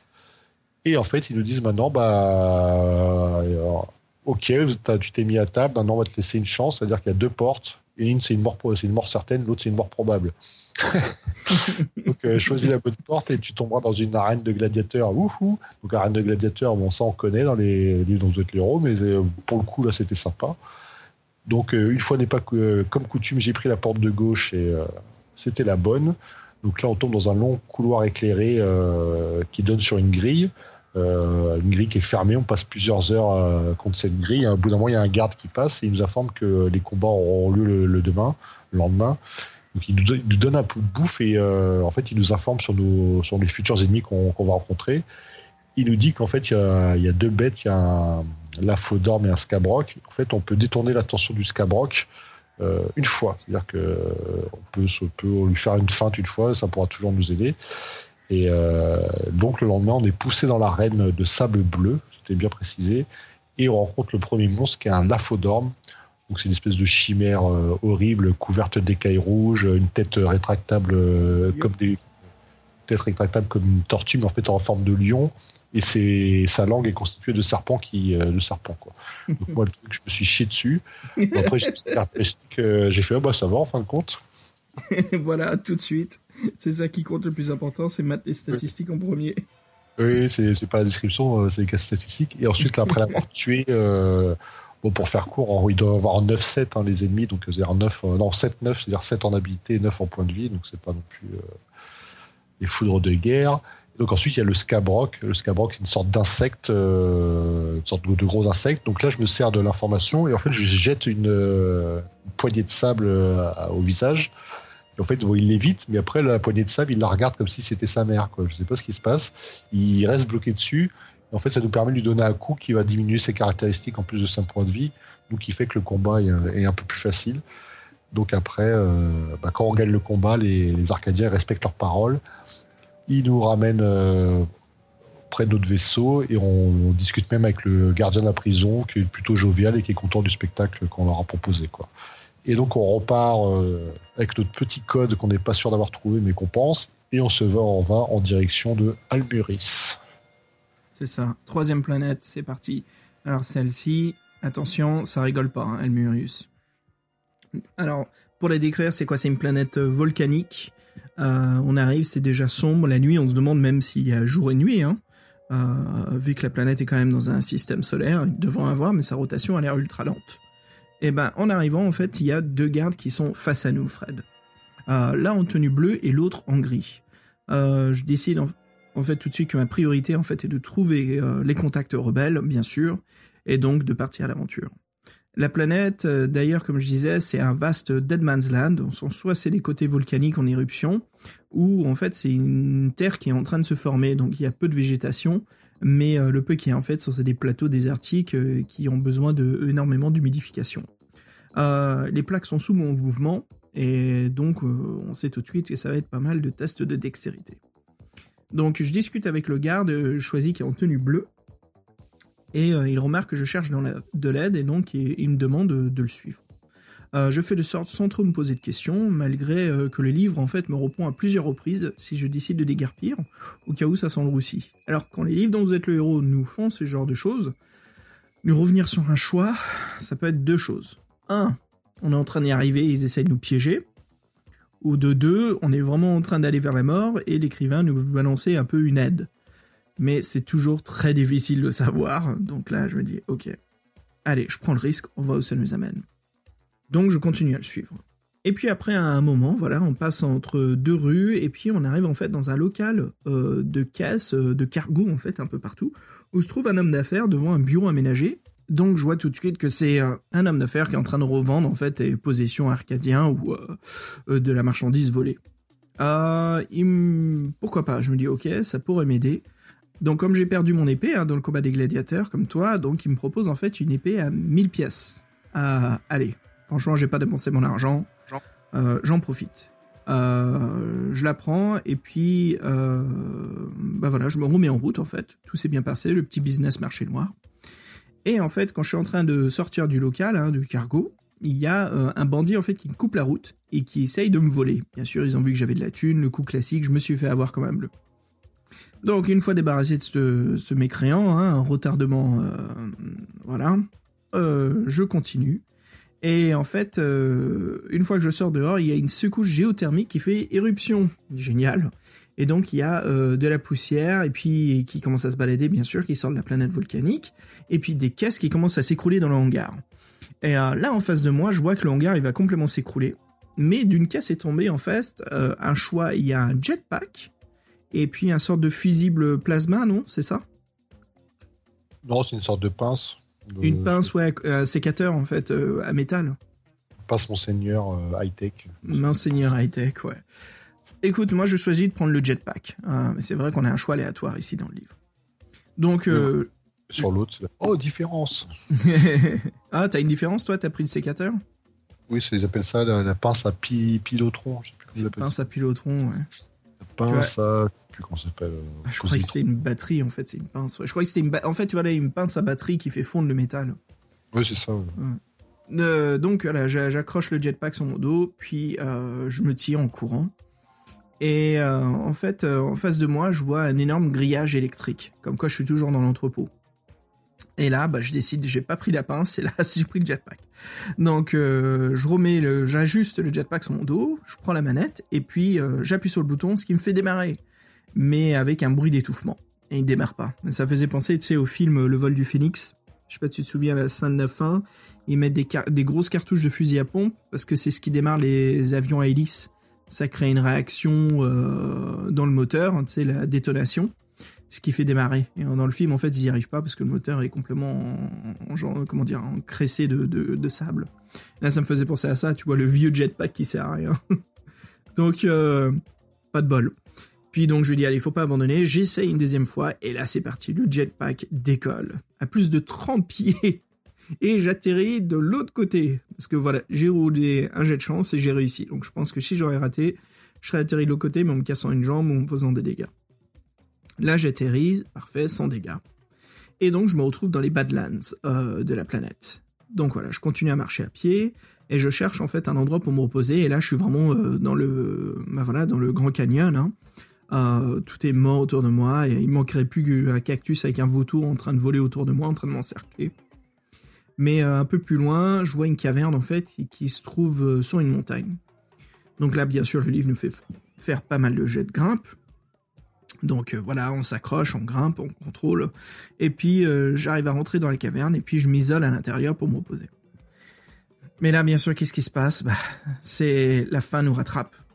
Et et euh, on peut pas s'endormir en fait. La nuit est trop glaciale sur la planète, on n'a pas de ressources, donc c'est une mauvaise situation.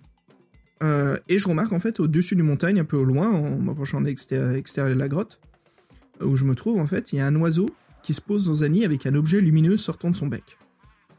Ok, je me dis qu'il y a peut-être de la bouffe s'il y a des œufs. Hein. Désolé le piaf, mais là il me faut à manger. Et vu que c'est une planète désertique, il n'y a pas grand-chose à bouffer euh, comme plante. Donc j'ai décidé de prendre l'initiative et d'aller me nourrir car je risque de ne pas durer longtemps dans cette grotte. Je grimpe la falaise, euh, je grimpe de la falaise à l'autre et euh, de tourner. En fait, je suis en train de grimper et j'arrive à proximité de là où se trouve le nid d'oiseau. Et euh, je tourne justement sur la falaise, je fais un petit peu le tour pour arriver en fait derrière l'oiseau pour avoir un peu plus de chance euh, de l'attraper.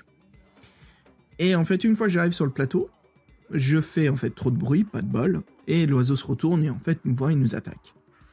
Alors le combat est assez intéressant parce qu'il faut pas se faire toucher une fois, car on fait une chute jusqu'à la mort. Donc il faut réussir le combat parfait. Euh, je crois que je l'ai raté deux fois de suite avant de réussir sur le troisième essai. Je continue, je cherche en fait euh, l'objet lumineux hein, qui avait perdu le piaf. Et euh, j'arrive pas du tout à le trouver, je vois rien. Mais en fait, je remarque une crevasse à proximité du nid. Et il y a deux troupes qui se présentent en face de moi. Fred, là, on sait tout de suite qu'il y a un choix à faire. Il y en a un qui est assez petit euh, pour que ma main passe à travers. Et puis l'autre, en fait, qui est un peu plus grand et un objet. Je me dis tout de suite, je pense que ça va être le plus petit. Euh, je mets la main dans l'un des trous et j'y trouve en fait une pochette d'argent. Euh, donc voilà, il y a un peu de thunes, bref, hein. c'est pas vraiment ce que je cherche. Il y a aussi un casque mental donc j'imagine c'est un peu un truc à la professeur X euh, des X-Men. Et il y a un dernier objet qui est assez grand, qui est tombé au fond de la crevasse. C'est une sorte de canne avec des embouts métalliques. Assez étrange, non? Donc je décide de prendre tous ces objets avec moi. Et là c'est intéressant, il y a une, règle en fait qui s'évoque. Le livre explique en fait que si on prend la canne avec nous, euh, ça sera une tâche difficile car en fait on doit avoir nos deux mains accessibles pour la tenir. Donc la descente va être assez rude. Et il y a aussi une illustration ici qui est euh, possible justement de mettre la main dans l'autre trou. Est-ce que tu l'as fait toi, Fred? Ah non, ça sent le piège à con. Ouais, je crois qu'on se fait mordre par un lézard, non? Euh, Non, je crois que j'ai vu en voyant les dessins, je crois que c'est un rat. Ah, on a bien choisi. Donc on descend, euh, je décide de prendre en fait un nouveau chemin qui est un peu plus facile. Et en fait, ça m'amène dans une autre grotte. Et là, qu'est-ce qui se passe? Bah, Il y a une aventure assez sympa il y a une sorte d'entité, une voix au lointain qui nous parle, mais en même temps, on a l'impression que c'est dans notre tête. C'est un rayon de lumière qui apparaît. Ouais, c'est vrai, c'est un rayon de lumière avec une voix euh, divine qui nous parle. Et euh, elle nous demande qu'elle a perdu, c'est ça, quelque chose, et qu'elle cherche? Le zaplatant. Le zaplatant. euh, donc, euh, je vais lui donner en fait le bâton. Et Fred, raconte-nous ce qui se passe une fois qu'on lui donne. Euh, bah, en fait, ils, nous expliquent que c'est un être multidimensionnel qui vient d'une autre galaxie. Il a dû se faire voler son zaplatant par, par le, volatile. Et en fait, il, nous dit qu'il peut exister, il peut exister, exaucer nos voeux, soit nous donner des points de vie, soit nous donner des infos sur n'importe quoi. Donc, ni une ni deux, je lui demande des infos sur, le, sur mon contact sur le contact d'Ardo et le mot de passe. Et il nous dit qu'il qu'il connaît. Il nous donne même le mot de passe pour le pour le trouver, c'est la mer amère x 2, je crois, faut dire. La mer amère, la mer amère. Donc voilà, bah écoute, ça nous fait continuer l'aventure, on se repose, on sort de la grotte. Et là, on continue un peu vers les terres plates et on voit une plantation d'arbres, alors très organisée, alignée. Hein. Et enfin. C'est des, arbres, moi, il me semblait que c'était un truc qui arrivait à mi-hauteur. Je voyais plutôt un champ de blé ou un truc. Euh, ah oui, oui, c'est des sortes de. comme des oliviers. Non, je pensais des, euh, comme un champ de blé. Peut-être après, c'est moi qui ai mal lu la description. Oh, moi, je me souviens du. que c'est un champ. Je voyais des, euh, des sapins qui arrivaient, ouais, peut-être à 1m50. Ouais, bah, ça, c'est des petits sapinous d'un mètre cinquante. Donc voilà, il y a ce champ de plantation. Euh, je vois des humains qui sont en train de travailler. Donc je les accoste hein, pour dire, voilà, est-ce qu'il y a un endroit où je peux me reposer ou quelle est la ville la plus proche? Mais qu'est-ce qui se passe au lointain? Il y a un vaisseau qui arrive et qui commence à se diriger, alors tout de suite, hein, comme dans le film d'Hitchcock. Merde, je sais qu'il est là pour m'assassiner, qu'est-ce qui se passe? Et en fait, il balance une bombe, le vaisseau. Non, c'est c'est plutôt un drone lance-flamme, en fait, même. C'est un drone lance-flamme, ouais. Alors, je te raconte pas la confusion, parce qu'il brûle tout, c'est en train de créer euh, de la fumée, et puis il explose le bâtiment, qui servait de local pour les, euh, les humains, pour leur plantation et ça crée une énorme fusée qui se dégage partout. Donc assez facile pour, euh, pour que le vaisseau nous perde de vue. Et ce qui se passe en fait, c'est que le vaisseau perd le contrôle et en fait se crache sur la piste. Et enfin sur la piste, sur la plantation. Et là, il y a un des débris en fait qui euh, se décroche du vaisseau et qui nous cogne sur la tête, nous évanouissant. Et puis là, on se réveille un peu plus tard euh, dans la chambre, en fait dans une chambre de quelqu'un et on voit en fait deux hommes en face de nous, euh, et on est sûr que l'un doit être le contact, non? Je lui demande en fait, je lui donne en fait le mot de passe qu'on nous a donné, et la mère à la mère à Et euh, il nous dit, hélas, qu'il ne connaît pas l'ordre binaire, mais il a une autre information, Fred. Ouais, qui est, alors, qui est sympa. je- en plus, le mot euh, m'était pas rendu. Il nous dit qu'en fait, le code est un palindrome. Qu'est-ce que c'est qu'un palindrome? C'est que euh, c'est un mot ou un, ou une, une série de chiffres qui peut se lire dans les deux sens. Donc là, spontanément, j'en ai pas d'exemple. On a dû en chercher, un, on est bêtes, Xavier. Ça arrive.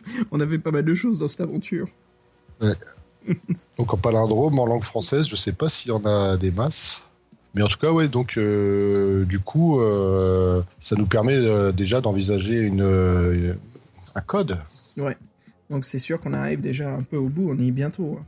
Et puis bah écoute, là, ça nous ramène en fait, on se dit bon, faut qu'on s'échappe. On a une tenue, alors je sais que pour retourner à l'aéro- à l'astroport, moi c'est un peu difficile.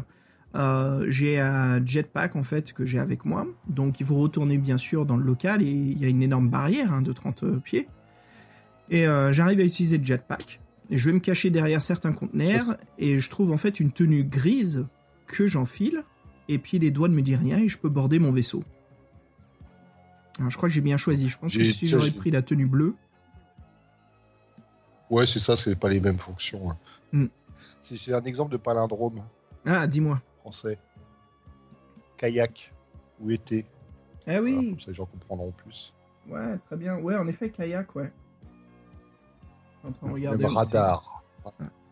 Ah, pas radar, c'est un palindrome. Hmm. Bref. Cool, cool.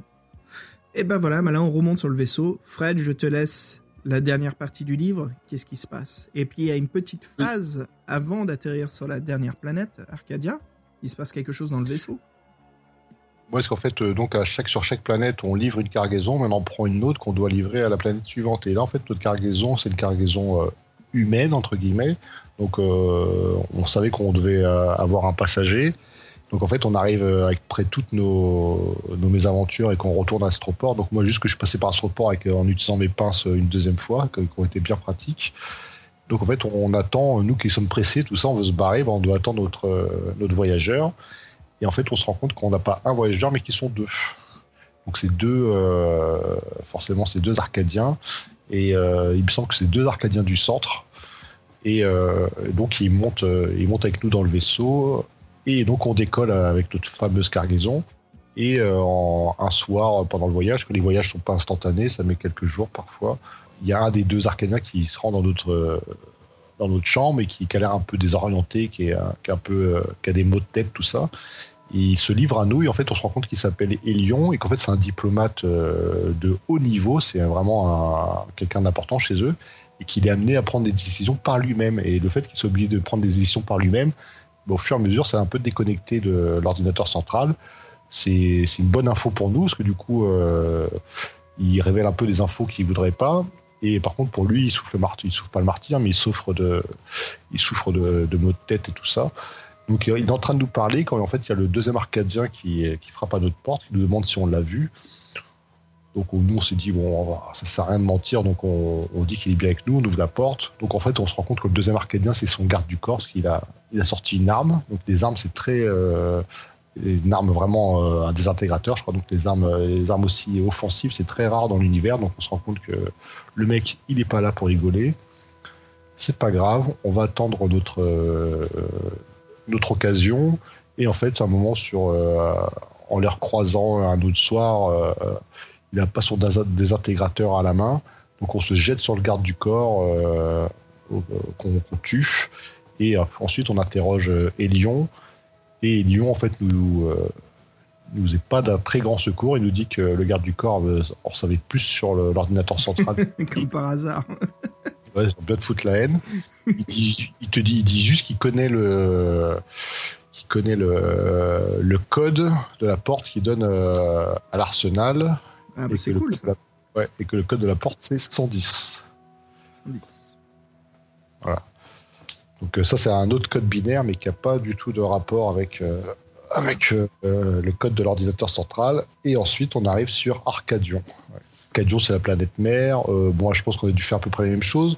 Donc ça va assez vite là-bas. Donc Voilà, c'est assez, assez linéaire comme aventure. hein. Il y a juste un petit changement à la fin. Mais ouais. Et donc, en fait, là-bas, il y a peu d'humains. Et en plus, comme on sait que, bon, bah, s'il y a des humains, ils sont sous le joug de l'Empire, donc on n'hésite pas à prendre des infos auprès d'eux. Et euh, donc, l'humain nous, renseigne et euh, il nous donne la direction de l'ordinateur central. Donc, on a différents choix, mais bon, moi, je suis allé directement aller là-bas. Et donc, face à la porte, on est face au fameux code. Donc, euh, pour résumer, donc on avait le code de la chanson qui donnait 101, donc 101 on avait le code du bureau du Zacharias, le, prof de, de avec l'almanach où il y avait marqué 2100, donc on prend 100. Et donc, comme on a un palindrome, euh, entre les deux, on sait que forcément, euh, donc c'est des codes de 9 chiffres, 3 fois 9 chiffres. Donc si c'est un palindrome, il y a, en fait, c'est sur le sur le cinquième chiffre que ça fait la, que ça fait le pivot. Donc le seul qui fait, euh, qui fait, qui fait, qui fait pivot est central, donc c'est le 101.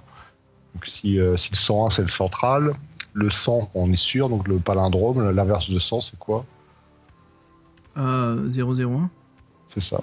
tu, sérieux, tu me posais la question tu, bah oui. tu vérifies si je payais attention, c'est ça? C'est ça, ça si tu écoutais. Non, mais c'est non, mais c'est juste pour amener en fait un peu la démarche logique qui, qui fait qui, euh, qui fait trouver le code. Et franchement, je trouve ça assez gratifiant et euh, assez sympa comme énigme, pas trop difficile, mais au moins euh, quand tu la trouves, bah tu fais bah ouais, je, suis content. le niveau parfait, ouais, le niveau parfait de l'énigme. Et comme t'allais dire, excuse-moi, mais le niveau où t'es content parce que oui, parce que tu l'as trouvé, que euh, voilà, qu'il y a un peu de jugeote, et puis surtout, surtout qu'aussi on n'était pas sûr des indices, parce que déjà dans la chanson, tu as un petit doute, bon même, mais franchement, moi dans l'image, j'étais pas sûr que le sens était l'info, parce que il y avait des 1 et des 0 un peu partout. Euh, bon, euh, ça faisait un cercle. Ils avaient traduit un truc en français, c'était le premier, je sais pas quoi. Il y avait un truc on pouvait trouver qu'il y avait un 0. Donc ouais, c'était assez bon, c'était assez pour foutre le, le doute. Mais en, fin de compte, euh, tout ça c'était bon et euh, la porte, euh, la porte s'ouvre. Mm. C'est une bonne nouvelle. La porte s'ouvre et alors on rentre à l'intérieur et là on fout le boxon. Alors on a le choix quand même, on peut aller directement à l'ordinateur central ou aller aux escaliers en contrebas qu'on pense qui mènent à l'arsenal. Peut-être qu'on aura besoin de. T'es allé à l'arsenal toi? Ouais, bah, je suis allé à l'arsenal avec le, avec le, code 110, 110. donné par Lyon. Là, j'ai pris le désintégrateur et les grenades. Qu'est-ce qu'il y avait? Il y avait des armes de ouf, quoi. Il y avait ouais, en fait, on peut, il précise qu'on peut prendre deux objets sur cinq. Il y avait l'explosif almonite, elmonite, une mine magnétique, une grenade à neutrons, un désintégrateur et un scanner infrarouge. T'as l'impression que t'es dans les pages du livre du maître du jeu pour les armements du, de la campagne. ouais, c'est ça.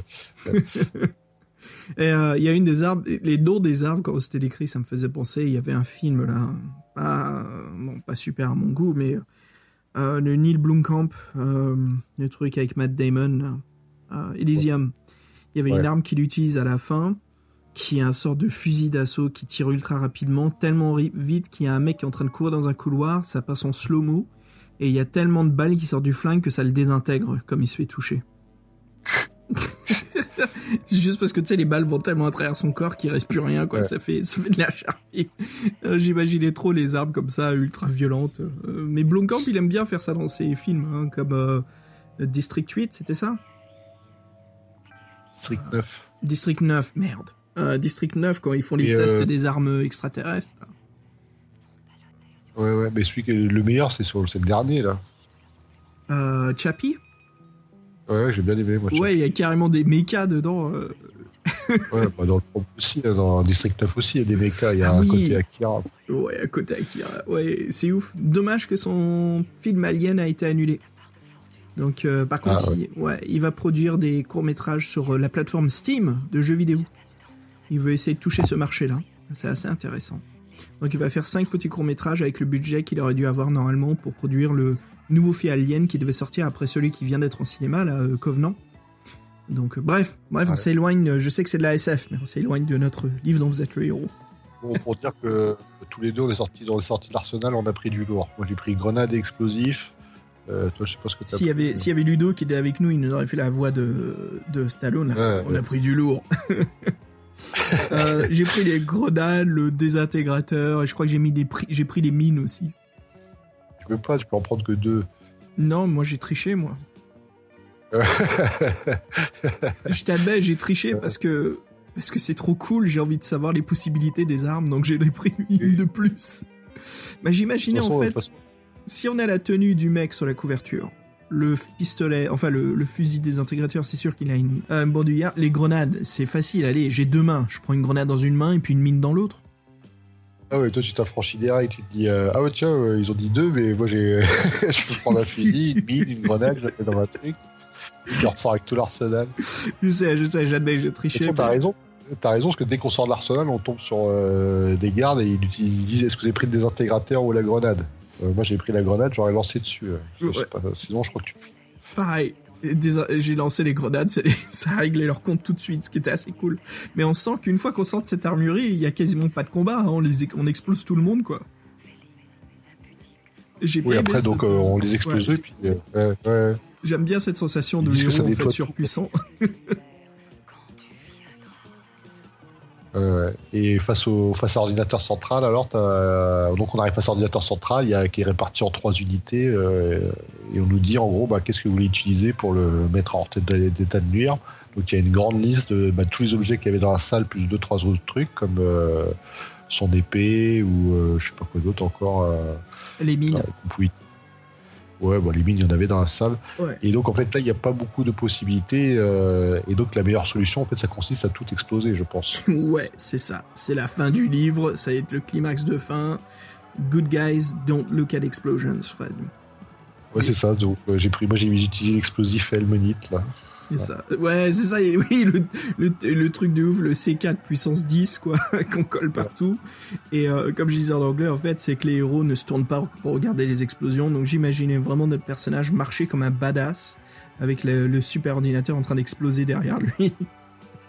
bah non, même pas, parce qu'en fait, il y a, y a, tu pas de la dernière scène, tu, on court dehors, il y a des Arcadias qui arrivent sur nous, c'est là que euh, l'ordinateur central il explose. Ouais, bah c'est ça, t'es de dos à l'ordinateur, il explose. C'est exactement ça. Ouais, sauf qu'il est un peu plus loin, qu'il la voit pas l'explosion, elle est trop lointaine.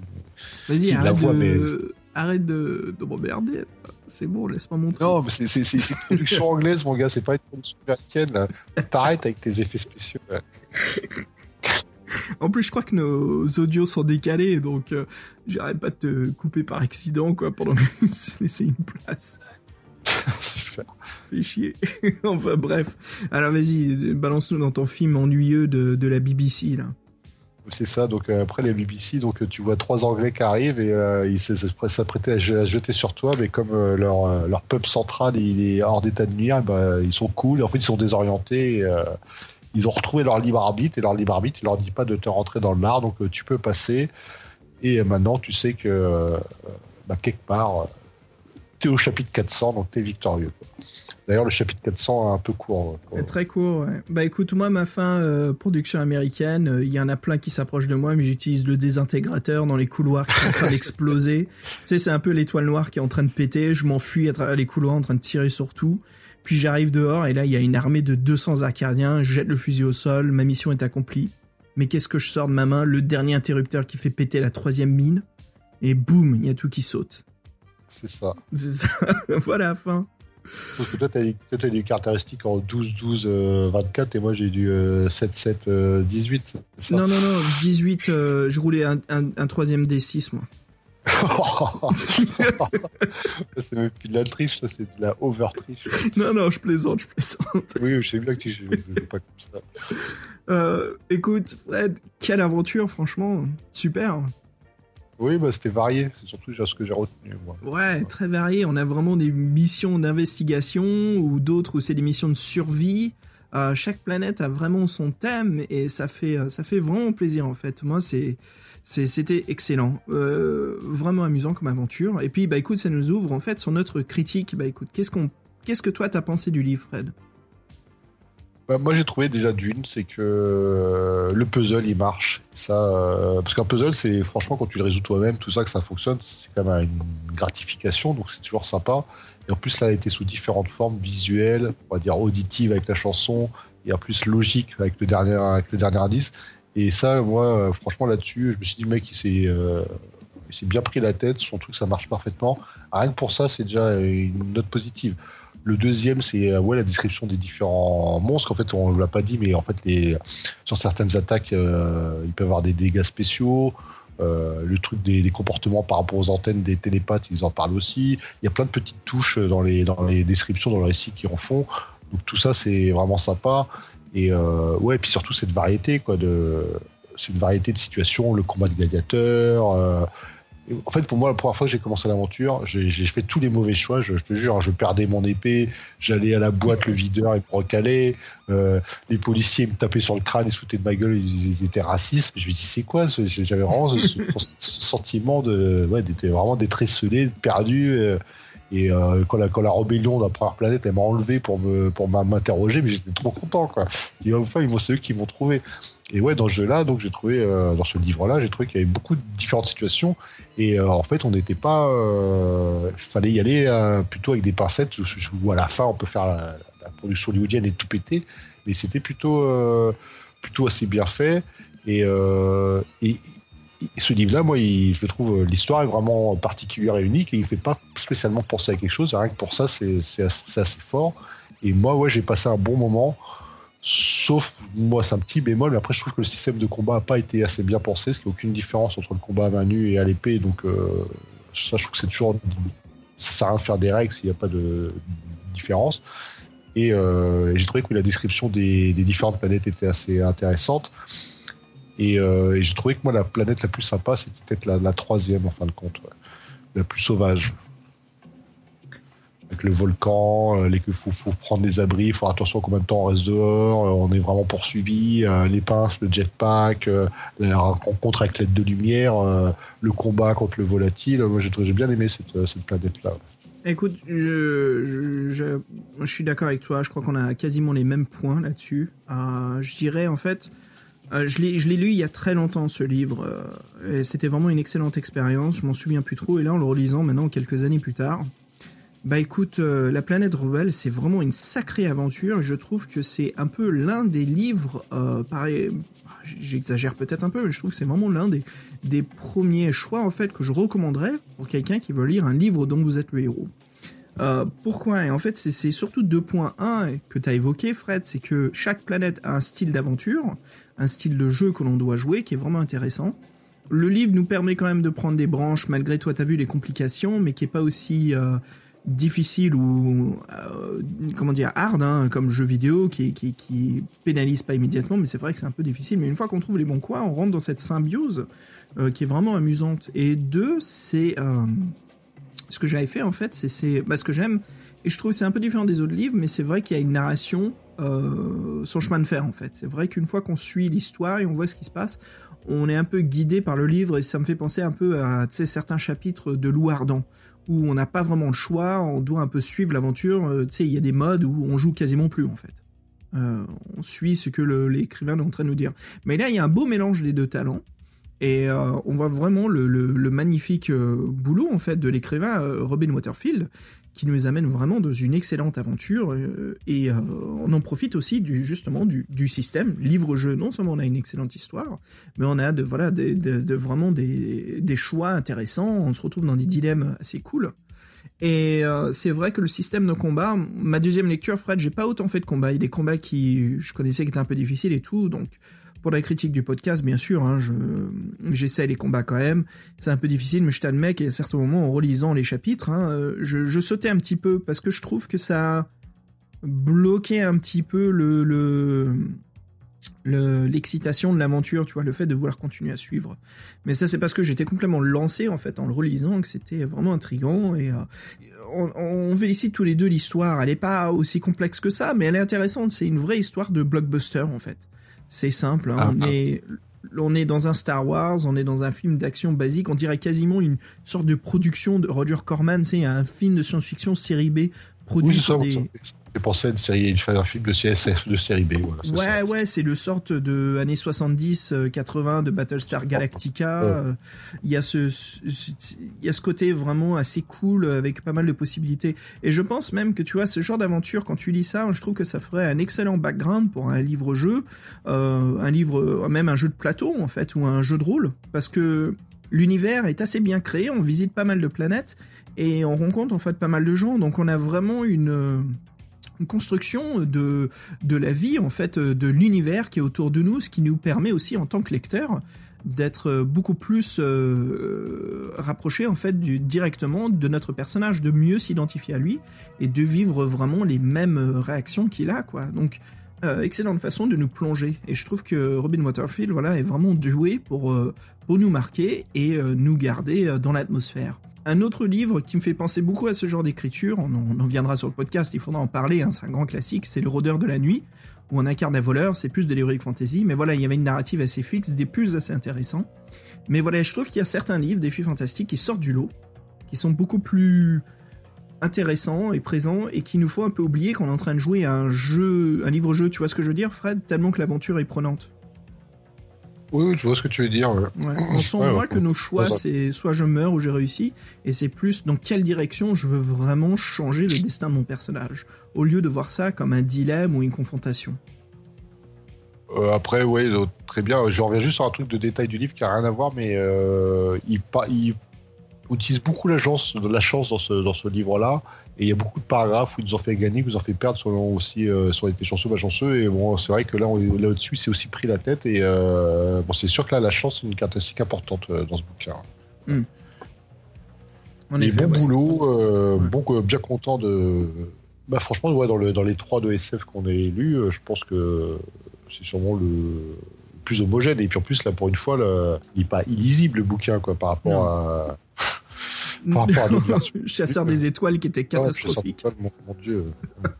Euh, bah moi, écoute, en ordre de préférence, c'est pas pour dire que là est le moins bon de tous, mais juste en ordre de préférence, hein, de vraiment de de, de thriller, euh, tu sais, de, de passion quoi qu'on a à lire ces aventures. Moi, je dirais que mon tout premier, ça serait celui-ci position numéro 1, La planète rebelle, puis en deuxième, je dirais La galaxie tragique, et puis en dernier, pas pour dire que c'est plus mauvais, mais juste celui qui m'a un peu moins euh, gardé, tu sais, en, comment dire, en, excitation.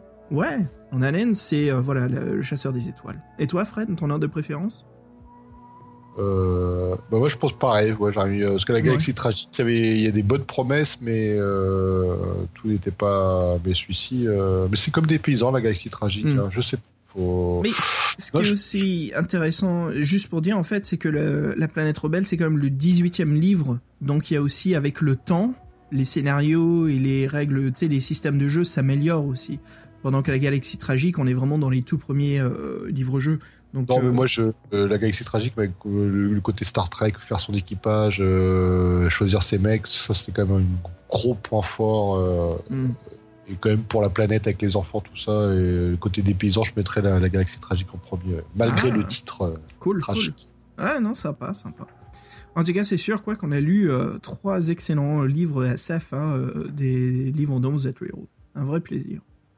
Bah écoute Fred, pour conclure ce podcast comme d'habitude, la petite suggestion du moment, ou ce que qu'est-ce que tu as vu d'intéressant, qu'est-ce que tu écoutes, qu'est-ce que tu lis, qu'est-ce que tu as à suggérer? Oui, bon, on va pas parler d'Aliens parce que j'ai vu le Covenant tout ça, mais je vais parler d'un truc un peu en rapport, c'est qu'en fait c'est parce que sachant que euh, Ridley Scott a racheté les droits euh, de ce bouquin, mais que je pense que ça doit devenir un arlésienne et que ça va jamais être produit parce que ça, devait être fait avant Alien à la base. C'est un bouquin euh, qui est sorti en auto publication en 2011, donc qui est pas quelque chose de très récent mais qui est, moi qui est un truc qui m'intrigue depuis plusieurs années au, bah, au niveau SF parce que c'est l'air vraiment d'être un nouveau classique, c'est un peu comme ça qu'ils vendent, qui est, Silo, je sais pas si tu connais, qui, euh, a été euh, écrit en sous forme d'épisode en fait sur internet, euh, sur lulu.com, qui a qui a bien marché. Donc le mec après s'est fait éditer, même des agents littéraires qui ont dû trouver que s'est fait éditer papier. Et depuis, il a même fait un préquel et la suite. Et donc c'est Silo pour ceux qui connaissent pas. Donc c'est en fait c'est euh, un, dystopique où l'humanité euh, il y a une partie de l'humanité qui est enterrée dans un silo sous terre et leur seul point leur seul point euh, de vue sur la terre c'est les anciennes caméras de sécurité et ce qu'ils voient c'est un air invivable une, terre dévastée. Au sein de cette communauté là bah, il y en a certains qui, bah, malgré les apparences malgré ce qu'ils voient ils ont l'envie d'aller dehors et voir ce qui se passe. Et en fait ça c'est c'est les graines de la sédition et s'ils veulent voir l'extérieur bah, en fait on on les, on les y envoie et c'est une sorte de, punition. Donc après tout ça, c'est le pitch. Et l'auteur est, connu, a été remarqué pour son sens du drame et du timing. Donc moi, je vais lire ça, je ne l'ai pas encore lu, je vous avoue, mais je vais lire ça avec grand intérêt. Et je pense que peut-être d'ici moins de 5 ans, il y aura peut-être une adaptation qui sera faite en film. Et c'est toujours bien de pouvoir comparer. Comme la dernière fois, on avait déjà parlé de Easter Egg Story. Ah, mais tu m'as bien intrigué là. Hein. ouais, mais Silo, ça a vraiment cartonné. Alors, je, quand je dis cartonné, euh, c'est toujours relatif, c'est de l'édition. Mais c'est le genre de truc où le mec, il, a écrit. Euh, là, je crois que le bouquin fait 600 pages. Euh, il a réuni 5 volumes de ses nouvelles. Donc, c'est des, des, des, volumes de 100 pages. Et il vendait ça à 99 cents. Il en vendait 1000 par semaine, quand même. sorti, de, mmh. Il a quand même dû faire 500 000, euh, euh, plus de 500 000 euh, téléchargements, ce qui est pas mal pour des trucs Ah oui, c'est énorme. Ah, super, pour quelqu'un qui s'auto-publie, c'est impressionnant. Ouais, bah, ça m'a fait un peu penser à un truc qu'on m'a offert qui s'appelle le livre sans nom. Je sais pas si tu connais aussi. Non. Qui est ah ouais, parce que ça, il y a un, côté badass. Il y en a même qui pensent que c'est écrit par Quentin Tarantino, parce qu'en fait, c'est le livre sans nom par un auteur sans nom. C'est un auteur anonyme qui l'a sorti. Euh, et, c'est l'histoire, oui, très, très, très euh, tarantinesque, c'est des règlements de compte entre personnages colorés. Donc j'en dirai pas plus, mais c'est pareil, c'est un truc qui s'est fait sur Internet, qui a été euh, underground et qui a été, après avoir eu des gros succès d'édition sur le net, bah, qui, sont sortis en livre. Et pour parler du livre sans nom, bah, l'auteur s'est toujours pas fait connaître. Hein, ça, reste, toujours un, anonyme. On sait toujours pas qui c'est. Il a juste une page Facebook avec le nom du personnage principal qui, dont il a fait une trilogie aussi, je crois maintenant, qui s'appelle Le Bourbon Kid. Et en fait, c'est que des personnages qui, euh, bah, c'est vraiment tarantinesque. Hein. Ils sont tous des tueurs à gages ou des, euh, mhm. ils se mangent. Ils sont tous plus forts les uns que les autres, avec des légendes, des histoires, des, des liaisons. Donc euh, c'est très, c'est très divertissant. Et Silo, donc c'est dans un autre registre plus, plus sérieux, mais je pense que vraiment ce truc-là, il a cartonné et que peut-être que le mec, il a posé des nouveaux jalons pour d'autres histoires de, de mhm. SF et ça euh, ça peut être sympa. Bah, je vous dirai quand je l'aurai lu, sait-on jamais. Bah ouais, ouais. Ah, mais c'est cool, Fred. Sympa, ça. ça donne envie. Silo, alors. Ouais. Euh, de mon côté, écoute, un peu plus télé que littérature ces temps-ci, euh, le retour de Twin Peaks. Et voilà, j'aime beaucoup ce que fait David Lynch, un de mes réalisateurs cinéastes préférés. Et ça fait quelques années, voilà, qu'on n'a rien eu. Hein. Le dernier film, c'est quand même Inland Empire. Et pour ceux qui connaissent Twin Peaks, voilà, il faut se souvenir que dans le dernier épisode de la saison 2, une saison 2 qui avait un milieu assez catastrophique, mais un dernier épisode incroyable qui a été diffusé à la télé, vraiment quelque chose de d'abstrait euh, complètement incroyable qu'aujourd'hui ne passerait même pas. Hein. Et... Je, te, je, te, coupe de tu sais que je suis en train de regarder Twin Peaks, moi, donc tu me spoil pas. Eh, ok, je te spoil pas. Tu euh, regardes quoi là Ouais, là, parce qu'on avait déjà parlé que qu'il fallait regarder Twin Peaks, que ça ressortait. Parce que moi, je, je refais l'intégrale que, que Super. Donc, si, si tu fais l'intégrale, l'ordre de l'intégrale saison 1, saison 2, une fois que tu as fini la saison 2, il faut regarder le film Firewalk With Me, qui est le prequel. Les gens pensent que comme c'est un prequel, il faut le voir en premier. En effet, non. Parce que le film fait.